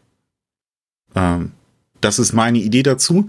Und ähm, man kann natürlich Voraussagen treffen in gewisser Weise. Und das finde ich äh, in den Büchern äh, eigentlich ganz nett, dass äh, er an einer Stelle schreibt, ja, im Grunde haben das Politiker äh, früher schon gemacht. Und das ist das, was Politiker eigentlich machen. Nur halt jetzt, die Psychohistorie ist das auf einem äh, wissenschaftlichen Level. Ähm, und so könnte man das vielleicht sehen. Und das ist in Ordnung. Also das ist ein tolles Gedankenexperiment, ja. Äh, aber wissenschaftlich funktioniert das meiner Ansicht nach nicht. Mhm. Vom Machine Learning oder vom Analytics, wo ja mein Arbeitsfeld drin liegt, wenn ich ein abgeschlossenes System habe und wir haben ein abgeschlossenes System und ich kenne alle Einstellungen dieses abgeschlossenen Systems und ich habe nur genug Daten, dann kann ich auch Vorhersagen treffen. Also zum Beispiel, ich kann Staus ziemlich gut vorhersagen. Wenn ich sehe, wie ein Stau anfängt, kann ich berechnen, wie lang der geht. Ja, das kann man relativ sicher machen. Man kann auch berechnen, wie sich Menschen in Panik in einer Menschenmasse verhalten würden. Solche Dinge. Das sind dann abgeschlossene Systeme. Ich kann auch wenn ich einem eine Maschine beibringen möchte, auf Röntgenbildern Krebs zu erkennen, dann kann ich das auch. Wenn ich jetzt aber etwas Neues hätte auf diesen Bildern, dann ist es relativ schwierig für uns heute noch, den Computer beizubringen, dieses Neue zu erkennen, weil wir ja auch nicht wissen, was das Neue ist. Wir werden sicherlich irgendwann mal in der Lage sein, das zu tun, aber hiermit sehe ich genau das Problem mit der Psychohistorie. Wir sagen ja immer, Science Fiction ist nur die Gegenwart weitergedacht in die Zukunft. Und so ist die Psychohistorie auch. Die Psychohistorie kann ja nur das, die Gegenwart in die Zukunft weiterdenken. Das würde bedeuten, dass die Menschheit sich als Ganzes nicht weiterentwickelt. Ansonsten würde Psychohistorie nicht funktionieren. Religion, genau. Ähm, Religion ist ein großer Kritikpunkt, den ich äh, an der Serie habe. Äh, also innerhalb der Serie ist das sehr gut gemacht, aber äh, Religion bei Asimov ist was anderes als in der Serie. Ähm, bei Asimov beginnt der Zerfall des Imperiums an den Rändern und die erste ähm, ist äh, tatsächlich die Balance of Powers, dass die anderen äh, Reiche, also es gründen sich vier Reiche um die Foundation herum, die dann die Foundation übernehmen wollen. Und 30 Jahre nach der ersten äh, Krise kommt halt die Religionskrise. Und Asimov sieht Religion in meiner Sicht, so wie ich die Bücher gelesen habe, ganz klar als ein regressives Element. Religion ist die Verfallserscheinung des Imperiums. Ähm, dass sich halt die Religion bildet und dass die äh, Foundation die Religion nutzen kann, um die umgebenden Reiche zu manipulieren und ihre eigenen Zwecke zu verfolgen. Und in der Serie ist es so, dass Religion eher ein, äh, eine menschliche Konstante ist. Und da sehen wir definitiv den Unterschied in der Zeit, wann das geschrieben wurde. Asimov in den 40er, 50er Jahren, ähm, wo es immer noch die äh, weit verbreitete Fortschrittsgläubigkeit gab. Äh, er auch ja selbst Humanist gewesen ist. Ähm, die Säkularisierungsthese galt bis in die 90er Jahre. Und äh, im Grunde seit dem 11. September hat sich da auch in der Soziologie ein Shift ergeben. Ähm, wo man halt angefangen hat, die Säkularisierungsthese zu modifizieren. Und jetzt ist es so, in dieser Serie ist es, äh, haben wir äh, Kontakt mit äh, zwei großen Religionen. Einmal der Religion von Geldornik, ähm, eine Art Untergangsreligion, absolut wissenschaftsfeindlich. Äh, Mathematik, Wissenschaft ist untersagt auf dem Planeten trotzdem durch ihre präkognitiven Fähigkeiten kann sie halt ähm, die Mathematik von Selden verstehen und äh, verlässt halt ihren Heimatplaneten, kann auch nicht zurückkehren, weil sie halt dann umgebracht werden würde. Äh, eigentlich droht ihr sowieso schon die Todesstrafe, weil sie sich überhaupt mit Mathematik beschäftigt hat. Das sehen wir auch. Und äh, die zweite Religion ist diese Religion, ich weiß gar nicht, ob äh, die Namen hatte, äh, ich habe ihn mir auf jeden Fall nicht gemerkt, ähm, die auch ähm, die Androiden, äh, die Androiden der Marcel, die folgt auch dieser Religion. Und Luministen äh, werden die genannt, sowas wie die Erleuchteten. Ja, danke. Dadurch, dass ist ähm, auch, ist, Entschuldigung, ist auch ist auch völlig erfunden. Also gibt's in dem Roman meines Wissens nicht. Ähm, Nein, gibt's gar die, also, genau, diese separatistischen Luministen, das wird auch wirklich erklärt, dass deren ähm, Religionsreich älter ist, tatsächlich noch ein paar tausend Jahre älter ist als das große galaktische Imperium. Und wenn die jetzt separatistische Bewegungen zeigen, also sich abspalten wollen, ähm, von dem Reich. Darum geht es nämlich, dass die auf einmal nicht mehr gewillt sind, den Kaiser anzuerkennen, mit der Begründung, er habe keine Seele. Und äh, weil er ja nicht wiedergeboren werden kann, also sie glauben halt an die Reinkarnation, und weil er nicht wiedergeboren wird, sondern nur ein Klon wird, ist er ein seelenloses Gefäß. Äh, Cleon der Erste ist schon längst, to längst tot und diese Kopien, die zählen nicht. So wird halt unterstellt. Und ähm, sie befürchten halt, dass diese Abspaltungstendenzen dazu führen könnten, dass das Reich zerbricht und deshalb geht halt äh, Bruder Tag persönlich dahin, um ähm, das Ganze zu klären. Und dann auch etwas, was ich sehr verwirrend finde, warum zum Teufel ist eine Adronidin gläubig und dann auch noch einer Religion angehörig, die an Wiedergeburt glaubt? Hä? Und der größte Witz ist doch, dass Bruder Tag diesen äh, Jakobsweg äh, zu Ende geht und dann selbst keine Vision hat, also im Grunde diese Religion bestätigt wird äh, Bruder Tag hat keine Seele. Der nutzt diese Religion für sich, indem er halt das wiedergibt von diesem Rat von den Religionsführern, äh, was er im Grunde erfahren hat, was der Marcel gesehen hat. Oder extrapoliert hat von dem, was, wie der, der Marcel äh, sich gibt. Sie hat ihm das ja nicht direkt gesagt. Sie aber was gesehen hat. Und da habe ich mich auch gefragt, ähm, okay, ist damit jetzt diese in, in jetzt, Universe ist diese Religion bestätigt? Ich bin mir nicht sicher, ob das der Marcel ist, die das erzählt hat, oder ob es dieser andere Kerl ist, dem er auf diesem Jakobsweg äh, begegnet. Hm? Vielleicht ja, das ist eine Mischung erzählt. aus beiden. Also okay, dann ist eine Mischung aus beiden. Also äh, er, er geht halt diesen, also das, man muss sich das so vorstellen, ich habe das ja eben nicht beschrieben.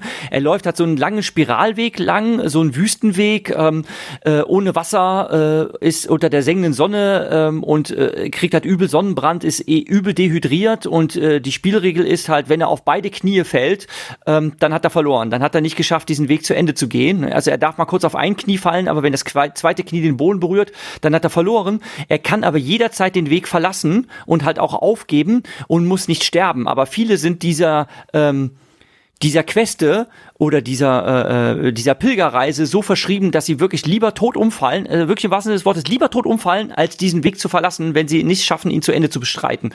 Und er, er macht es halt und ähm, äh, schafft das halt und dann beschreibt er halt die Vision, die er hat. Also am Ende kommt man in der Höhle an und badet in einem See und dann hätte man Visionen und er beschreibt das halt und ähm, der Marcel merkt hat, dass er lügt. Und sie ist da sehr entsetzt darüber ähm, und sagt, wie, wie schrecklich muss das sein, äh, dann dort zu sein, äh, und nichts zu sehen, keine Vision zu haben und zu wissen, dass man keine Seele hat. Und das fand ich halt schon schräg, äh, dass eine Androidin sich darüber aufregt, äh, dass jemand anders ähm, nachweislich seelenlos ist.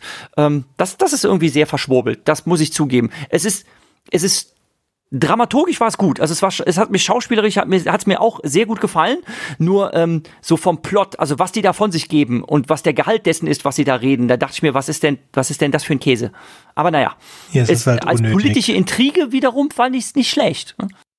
Ja, also ich habe halt, ich weiß auch, dass es keine Seele gibt und deswegen habe ich immer so ein Problem, wenn man zu was kommt. Und das macht einfach so wenig Sinn. Aber diese ganze Religion macht für mich extrem wenig Ja, man kann Sinn. es auch anders sehen. Man kann es auch anders sehen. Also ähm, ich habe halt recherchiert, was die Abweichungen von äh, Lektüre und Umsetzung betrifft. Und es gibt halt Mutmaßungen, ich habe ja schon gesagt, wie kann denn das sein, dass jemand da das Genmaterial verunreinigt hat und die einzige, die Zugriff darauf hat, ist Demerzel. Also es könnte tatsächlich sein, dass Demerzel die Intrigantin hinter allem ist weil sie die einzige ist, die als unsterbliche Androidin schon 400 Jahre zuvor bei Cleon dem Ersten dabei war.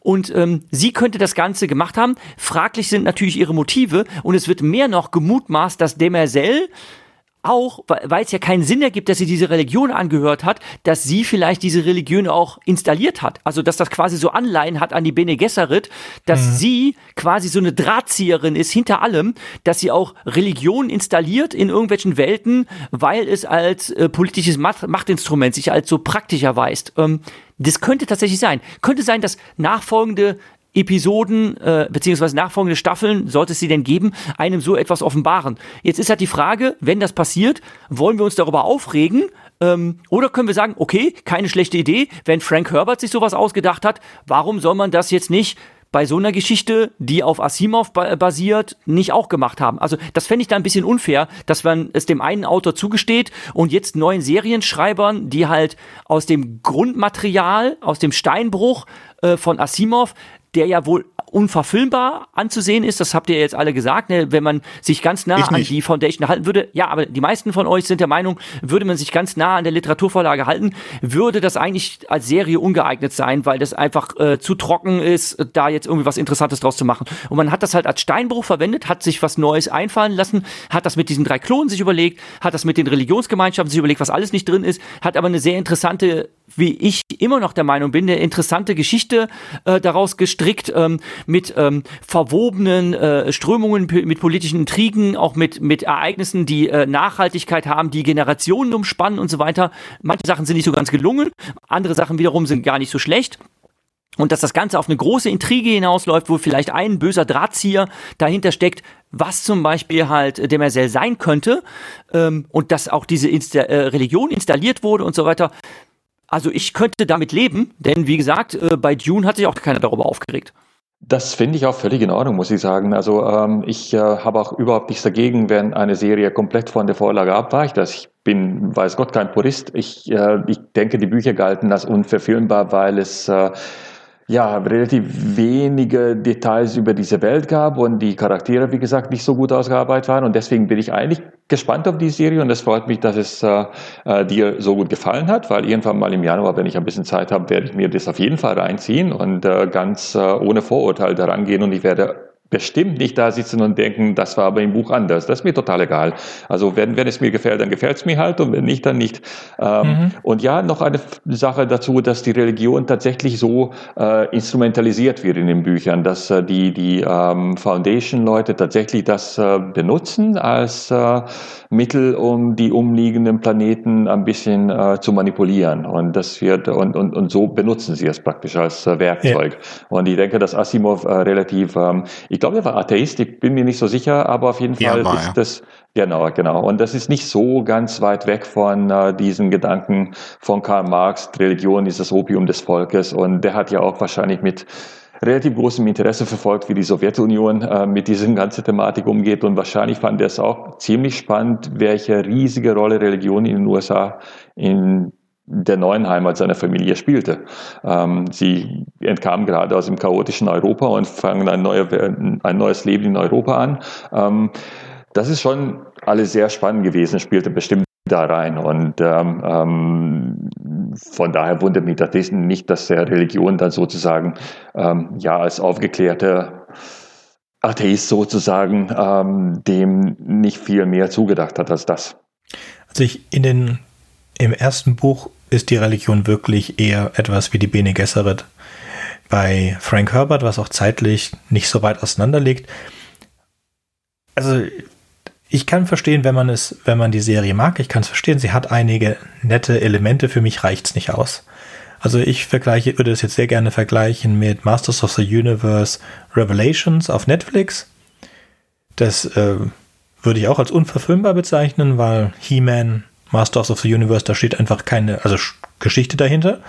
Ist einfach nur irgendwelche aufgepumpten Plastikfiguren, die Kinder kaufen sollten. Und so fühle ich mich auch. Ich mochte He-Man, als ich ein sechsjähriges Junge, Junge war und ich mochte vielleicht Foundation, als ich ein 13-jähriger Junge war. Aber ich hätte die Serie jetzt echt nicht gebraucht in beiden Fällen. Sie hat mir in beiden Fällen jetzt nichts Großartiges gegeben. Die interessanten Teile, finde ich, sind zu schlecht ausgearbeitet. Äh, es könnte sein, dass eine zweite, eine zweite Staffel, die ich mir nicht angucken werde, diese anständig aufarbeitet.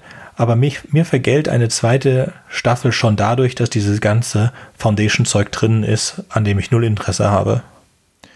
Und ich habe auch null Interesse an dieser in die Zukunft Schauerei. Und die Sachen, an die ich Interesse habe, finde ich, sind zu wenig gut ausgearbeitet. Und das wären die Roboterdame und ähm, die, die geklonten Emper äh, Imperatoren. Ja, aber wie gesagt, wenn es ein paar Staffeln gibt und dann irgendwann jemand sagt, oh, das hat jetzt ein fantastisch gutes Ende genommen und vielleicht gucke ich es mir dann noch an, aber ich glaube es eher nicht. Was mir noch aufgefallen ist, es hat nicht einen Haufen Dinge ähm, an andere Sachen erinnert. Zum Beispiel, das habe ich auch Jürgen gleich geschickt, das erste Schiff, das erste Jump-Schiff äh, erinnert mich an ein Schiff oder es erinnert mich eins zu eins an ein Schiff aus dem Computerspiel, das hieß Homeworld.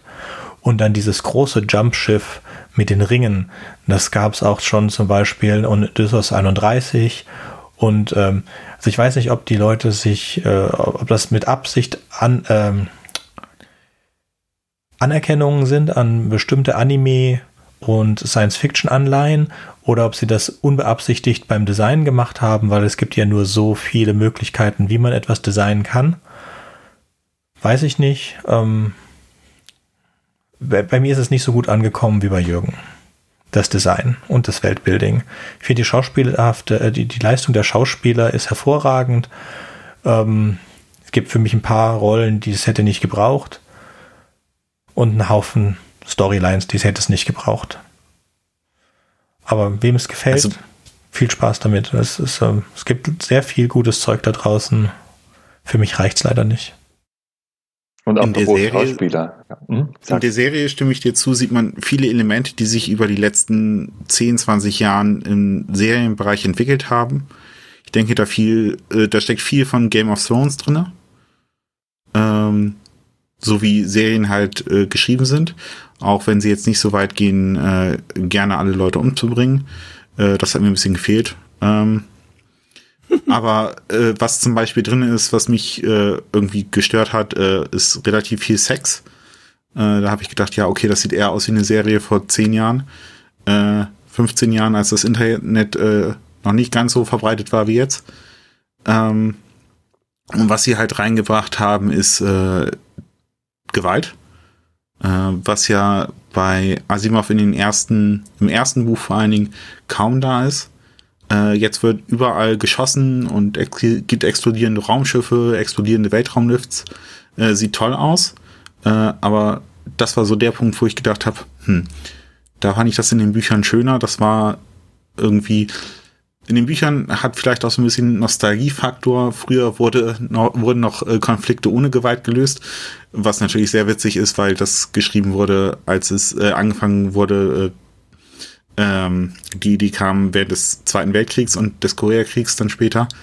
Ähm, aber vielleicht hat das auch deswegen diese im Grunde ja optimistische Zukunftsvision, dass man äh, wie bei Star Trek auch Konflikte äh, nicht immer durch Gewalt lösen muss und äh, in der Serie habe ich den Eindruck, jeder Konflikt wird durch Gewalt gelöst oder durch politische Intrigen, die dann doch irgendwie in Gewalt enden.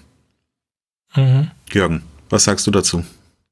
Ähm, ich bin tatsächlich bei einer anderen Stelle stutzig geworden. Ähm, ob jetzt so viel Gewalt drin vorkommt, hm, müsste ich drüber nachdenken. Also ähm, Cleon wird halt als unglaublich ähm, herrschsüchtiger und äh, mitleidsloser ähm, Kaiser dargestellt, auch wie er unglaublich bitterlich Rache nimmt an ähm, dieser äh, ja terroristischen Gruppe, die halt diese genetische Verunreinigung verschuldet hat. Es, es, steckt unter anderem die Botanikerin mit dahinter, die hat ihn nämlich nicht zufällig gesehen, den äh, jungen Cleon der 14., wie er Selbstmord äh, zu begehen versucht, ähm, sondern das war alles tatsächlich so geplant. Also man hat ihn halt genetisch verunreinigt, äh, man hat ihm die Veranlagung dazu geben, gegeben, depressiv zu werden und man wusste, dass das daran gipfeln wird, Selbstmord zu begehen und äh, man hat auch weiterhin äh, dann so beabsichtigt, dass die beiden einander begegnen, dass sie ihn dann manipulieren soll, ähm, um ihn dazu zu überreden, ähm, zu fliehen aus dem kaiserlichen Palast, um ihn dann nämlich zu ersetzen. Es gibt dann nämlich einen anderen Klon, ähm, der seinen Platz einnehmen soll und zurück in den Palast gehen soll. Ähm, aber wie gesagt, das hat halt nicht geklappt. Der, der andere Klon äh, wird exekutiert und dann wird halt gesagt, so Cleon der 14. Äh, wird, äh, steht halt äh, Bruder Dämmerung gegenüber. Denn Bruder Tag ist gerade bei den Luministen. Ähm, und ähm, Bruder Dämmerung sagt ja hier, äh, du, äh, du bist äh, ein, eine nichtswerte Kreatur, ne? du bist unrein und wir werden dich jetzt auslöschen. Und dann äh, bettelt Cleon der 14. Äh, halt, äh, dass, er, dass er nicht sterben will, deshalb ist er ja auch geflohen. Und dann wird halt gewartet, bis Bruder Tag zurückkommt. Und äh, Bruder Tag wollte ihn eigentlich leben lassen, äh, weil er irgendwie ähm, versucht, sich irgendwie weiterzuentwickeln, weil ihn dann tatsächlich irgendwie der, seine, seine Jakobsweg-Erlebnis dann doch irgendwie dazu gebracht hat, darüber nachzudenken, hm, okay, äh, wir sind Klone, wir können uns nicht entwickeln und wenn es jetzt eine genetische Modifikation gibt, dann können wir das ja vielleicht im Sinne von Krisen als Chancen wahrnehmen, hm, äh, können wir das ja jetzt trotzdem mal dulden und können sagen, okay, wir haben jetzt diesen Kleon der 14., der halt unrein ist, aber den lassen wir jetzt trotzdem am Leben ähm, und danach gibt's ja wieder die, äh, in Anführungszeichen, gesunden Kleons, aber es würde einfach eine Bereicherung für unser Herrschertum darstellen und während die äh, Bruder Tag und Bruder Dämmerung noch dis äh, diskutieren, ähm, äh, knack, äh, dreht Demerzel ähm, dem Cleon den 14., dem Jüngling, auf einmal den Hals um. Ne? Und äh, wie gesagt, das war halt ein krasser Twist, äh, welch Wortwitz, und ähm, der mich äh, schon verblüfft hat. Aber ähm, also Gewalt, klar, und auch zur Lösung von Gewichten, äh, äh, Gewalt bin ich, klar bin ich bei dir, aber diesen Vorwurf, dass zu viel Sex in der Serie vorkommt, das kann ich irgendwie nicht nachvollziehen. Also wenn ich mir jetzt da äh, die trashigen Star Trek Serien überlege, wo sie alle mit Miniröckchen rumgelaufen sind und so weiter, das war doch viel, viel schlimmer. Ne? Also da kann ich dir irgendwie nicht ganz folgen, was, was da das Problem war. Naja, in der Nicht direkt Problem, aber ich fand halt die Sexszenen relativ auffällig. Okay. Also ich habe keine nackte Haut gesehen. Ich muss auch sagen, ich habe es aus Langeweile mit zweieinhalbfacher Geschwindigkeit geguckt, mit maximaler Geschwindigkeit, die es hat durchgehen lassen. Und habe auch teilweise Sachen übersprungen, weil es ah, überhaupt okay, nicht. Ah, okay, okay, Moment. Jetzt, jetzt, ich habe gerade jetzt, bin jetzt gerade im Gedanken durchgegangen, äh, was du meinst. Ich glaube, ich glaube, was dich ein bisschen gestört hat, ähm, also es wurde nicht so viel Sex dargestellt.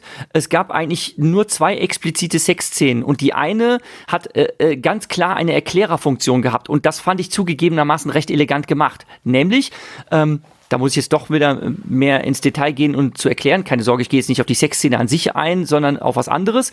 Ähm, Der äh, depressive Cleon der 14. möchte Selbstmord begehen durch Fenstersturz. Er klettert auf das Sims äh, des Palastgebäudes und stürzt sich runter. Aber er zerklatscht nicht am Boden, denn er trägt ein Körperschutzschild. Und da dachte ich mir, ach wie cool, genauso wie in Dune. Nämlich dieser Körperschutzschild äh, bewirkt, dass ähm, diese äh, Kaiserklone nicht verletzt werden können.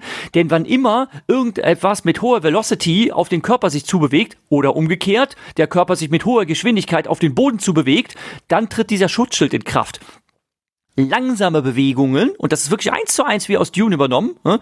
langsame Bewegungen können diesen Schild durchdringen. Man sieht nämlich nach diesem gescheiterten Selbstmord, also er schwebt dann wirklich so zwei Finger breit über dem Boden, unverletzt, und ähm, die Botanikerin sieht das halt, ist dann ganz verschreckt und läuft weg, ne?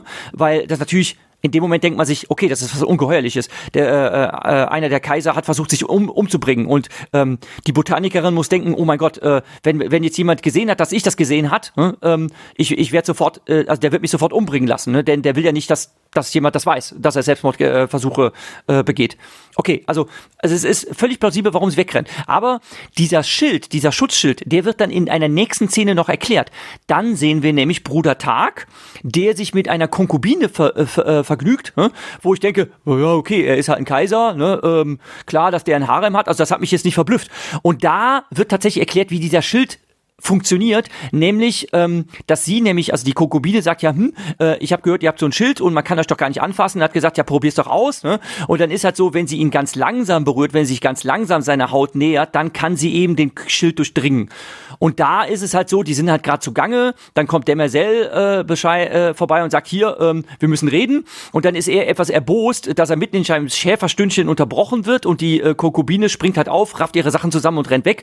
Und dann denke ich mir so, pff, ja, okay, das ist etwas, was wir in ganz, ganz vielen Szenen also in ganz, ganz vielen anderen Filmen, Serien oder sonst was schon gesehen haben, wo Leute beim Sex unterbrochen werden. Aber ich muss Sundke recht geben, also ich kann mich nicht erinnern, da explizit jetzt irgendwie Genitalien, äh, irgendwie eine Brust zu viel gesehen. Kann, ein, kann sein, dass man Nippel gesehen hat oder sonst was, weiß, weiß ich jetzt nicht mehr. Also ich habe mich darauf geachtet. Ich fand es in keiner Weise zu reißerisch und sonst was. Und dann ist es später halt so, dass die Botanikerin und Cleon der 14. sich miteinander einlassen. Das ist natürlich geplant. Äh, ja, und die, äh, die kuscheln dann halt auch miteinander und dann sieht man vielleicht auch mal eine nackte Schulter und so weiter. Aber das sind tatsächlich die einzigen zwei Szenen, an die ich mich erinnere. Ach ja, stimmt, genau. Und dann gibt es noch... Ähm, gibt es noch die, äh, also auf ähm, Terminus gibt es noch die to äh, Tochter, ähm, die äh, sich mit so einem, was ist das eigentlich, so ein Merchant, also das ist so ein, so ein, so ein so ein vagabundierender Händler, Händler zwischen den Welten. Ne? Ähm, das ist halt ihr Freund und der ist mal wieder so auf Heimaturlaub auf äh, Terminus und da freut sie sich natürlich, den wiederzusehen und meine Güte, dann gehen die halt in die Kiste. Also ich fand eigentlich, das haben die, also die haben die Figur dann da, äh, die Figuren dadurch nur ein bisschen vermenschlicht, aber es nach meinem Empfinden ging es in keiner Weise um unmotivierte Darstellung von äh, Sexualität und sinnlos viel Haut zu zeigen, wie das früher bei den trashigen 60er Jahre Serien der Fall war. Also hm. da kann ich dir irgendwie nicht zustimmen. Ich habe das nicht so empfunden, ich habe das auch so nicht gesehen. Aber Adam weiß ja jetzt, äh, was er zu erwarten hat und er kann uns dann ja später nochmal davon in Kenntnis setzen, äh, ob er das jetzt gesehen hat oder eben nicht. Du hast die ja noch durchgehalten hat. Das meinte ich aber auch so gar nicht. Ich fand die einfach nur sehr, sehr ausführlich. Das war mir einfach nur so aufgefallen weil äh, in den Serien, die ich zuletzt gesehen habe, über die letzten zwei, drei Jahre, war das irgendwie nur bei Game of Thrones so. Ähm, und das hat mich irgendwie sehr daran erinnert. Also mich, ähm, mich hat es nicht an Game of Thrones erinnert, denn ähm, das ist zum Beispiel eine Sache, weshalb ich mich Game of Thrones verweigert habe, weil da immer wieder drüber geredet wurde und weil ich dann halt Auszüge aus dieser Serie gesehen habe, ähm, die so explizit waren, wo ich mir dachte, nee, den Dreck mag ich mich nicht anschauen und das hat für mich keinen Unterhaltungswert. Also das ist wirklich einer der Gründe, weshalb ich Game of Thrones abgelehnt habe, weil ähm, dieses ständige Umbringen mich genervt hätte ne? und äh, die andere Sache ist halt, dass, dass, dass nach meinem Empfinden völlig unmotiviert, überfrachtet, viel zu viele Sexszenen da drin waren. Wenn Jürgen, dir Jürgen, das jetzt so vor, wenn dir das jetzt so vorkam, wenn dir das jetzt so vorkam, finde ich das schade. Also ich habe ich hab mich da jetzt nicht dran gestört. Ich kann es auch mengenmäßig nicht wirklich nicht so viel zusammenkriegen, so über die Gesamtspieldauer der Serie, dass man da jetzt so viel von gesehen hätte. Es gab andere Serien, ich hatte in einem anderen Zusammenhang, ähm, da müssen wir jetzt ein bisschen zurückspulen, ähm, unsere geneigten Hörerinnen und Hörer können mal zurückscrollen in den Archiven unserer Episoden.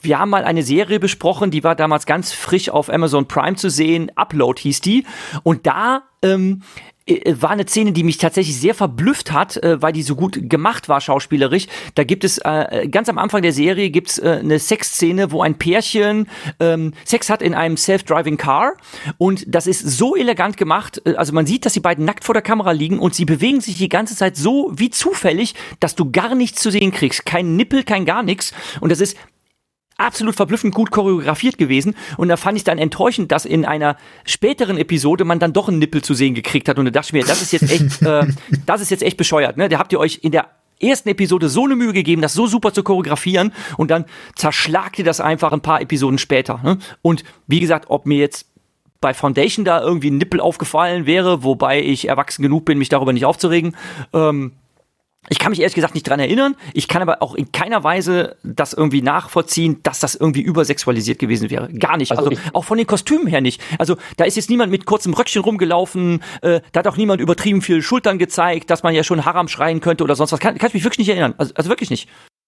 Äh, aber ich denke, das geht einfach darum, dass ähm, ähm, oder wahrscheinlich hast du bei Game of Thrones wahrscheinlich nur die Zusammenfassung gesehen, wo nur die Sexszenen gezeigt wurden. Die hatten alle schon und auch die Gewalt hat da seinen Sinn. Äh, ich denke, was äh, vielleicht überraschend war, weil in Asimov-Büchern kommt Sex praktisch gar nicht vor. Und äh, Sexualität. Ja, ist klar, wenn es keine wird, Frauen gibt. Genau, genau. Und es gibt gar nicht ernsthaft, gar nicht ernsthaft behandelt, das Thema. Und das bringt, äh, das bringt es uns wahnsinnig weit weg. Aber Asimov hat tatsächlich ein Problem mit dem Thema und mit Frauen generell. Und er galt auch, auch als jemand, der immer Frauen äh, wahnsinnig angemacht hat bei so den Conventions und sich wie ein Dirty Old Man praktisch aufgeführt hat. Also ähm, äh, ja, also war, was das Thema angeht, ähm, ich kann mich voll, wie gesagt, ich lasse mich von der Serie überraschen. Äh, ich denke, dass das äh, dass vielleicht deswegen überraschend war für jemand, der seine Bücher kennt, weil das äh, Thema so groß keine Rolle spielt. Im Gegensatz zum Beispiel zu Game of Thrones, wo es eine ganz ähm, prominente Rolle spielt, auch in den Romanen und auch in der Serie und auch Gewalt.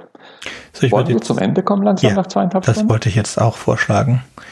Ich würde sagen, wenn niemand noch was anderes Wichtiges zu sagen dazu hat, würde ich jetzt sagen, auf Wiederhören. Tschüss. Tschüss, hat Spaß gemacht und bis zum nächsten Mal. Ja, sehr ja, Spaß. Tschüss, bis zum nächsten Mal. Tschüss. Wartet, ich habe noch was vergessen. Wenn euch unser Podcast gefällt und ihr vielleicht sogar mitmachen möchtet, würden wir uns über Nachrichten von euch freuen. Ihr erreicht uns unter anderem über podcast at rewrite-podcast.de, Twitter oder Reddit. Über Kritik und Kommentare freuen wir uns natürlich auch. Ihr könnt uns unterstützen, indem ihr uns weiterempfehlt und bewertet, zum Beispiel auf iTunes, Spotify oder YouTube oder auf jeder anderen Podcast-Plattform, die uns führen. Zum Mitmachen braucht ihr nichts weiter zu haben als ein Headset und das kostenlose Programm Studio Link Standalone. Ihr könnt eigene Themen vorschlagen oder ihr sucht euch etwas aus unserem Sendeplan aus. Den Sendeplan und die weiterführenden Links findet ihr unter rewrite-podcast.de slash mitmachen. Und ihr könnt auch bei unserem Geschwister-Podcast Podyssey reinhören. Podyssey veröffentlicht alle zwei Wochen eine Kurzgeschichte aus den Genren Fantasy und Science Fiction. Wenn ihr ein paar von unseren tollen Podcast-Aufklebern haben möchtet, dann schickt uns einfach eine Nachricht mit eurer Adresse und wir schicken euch Aufkleber. Tschüss! Thank you.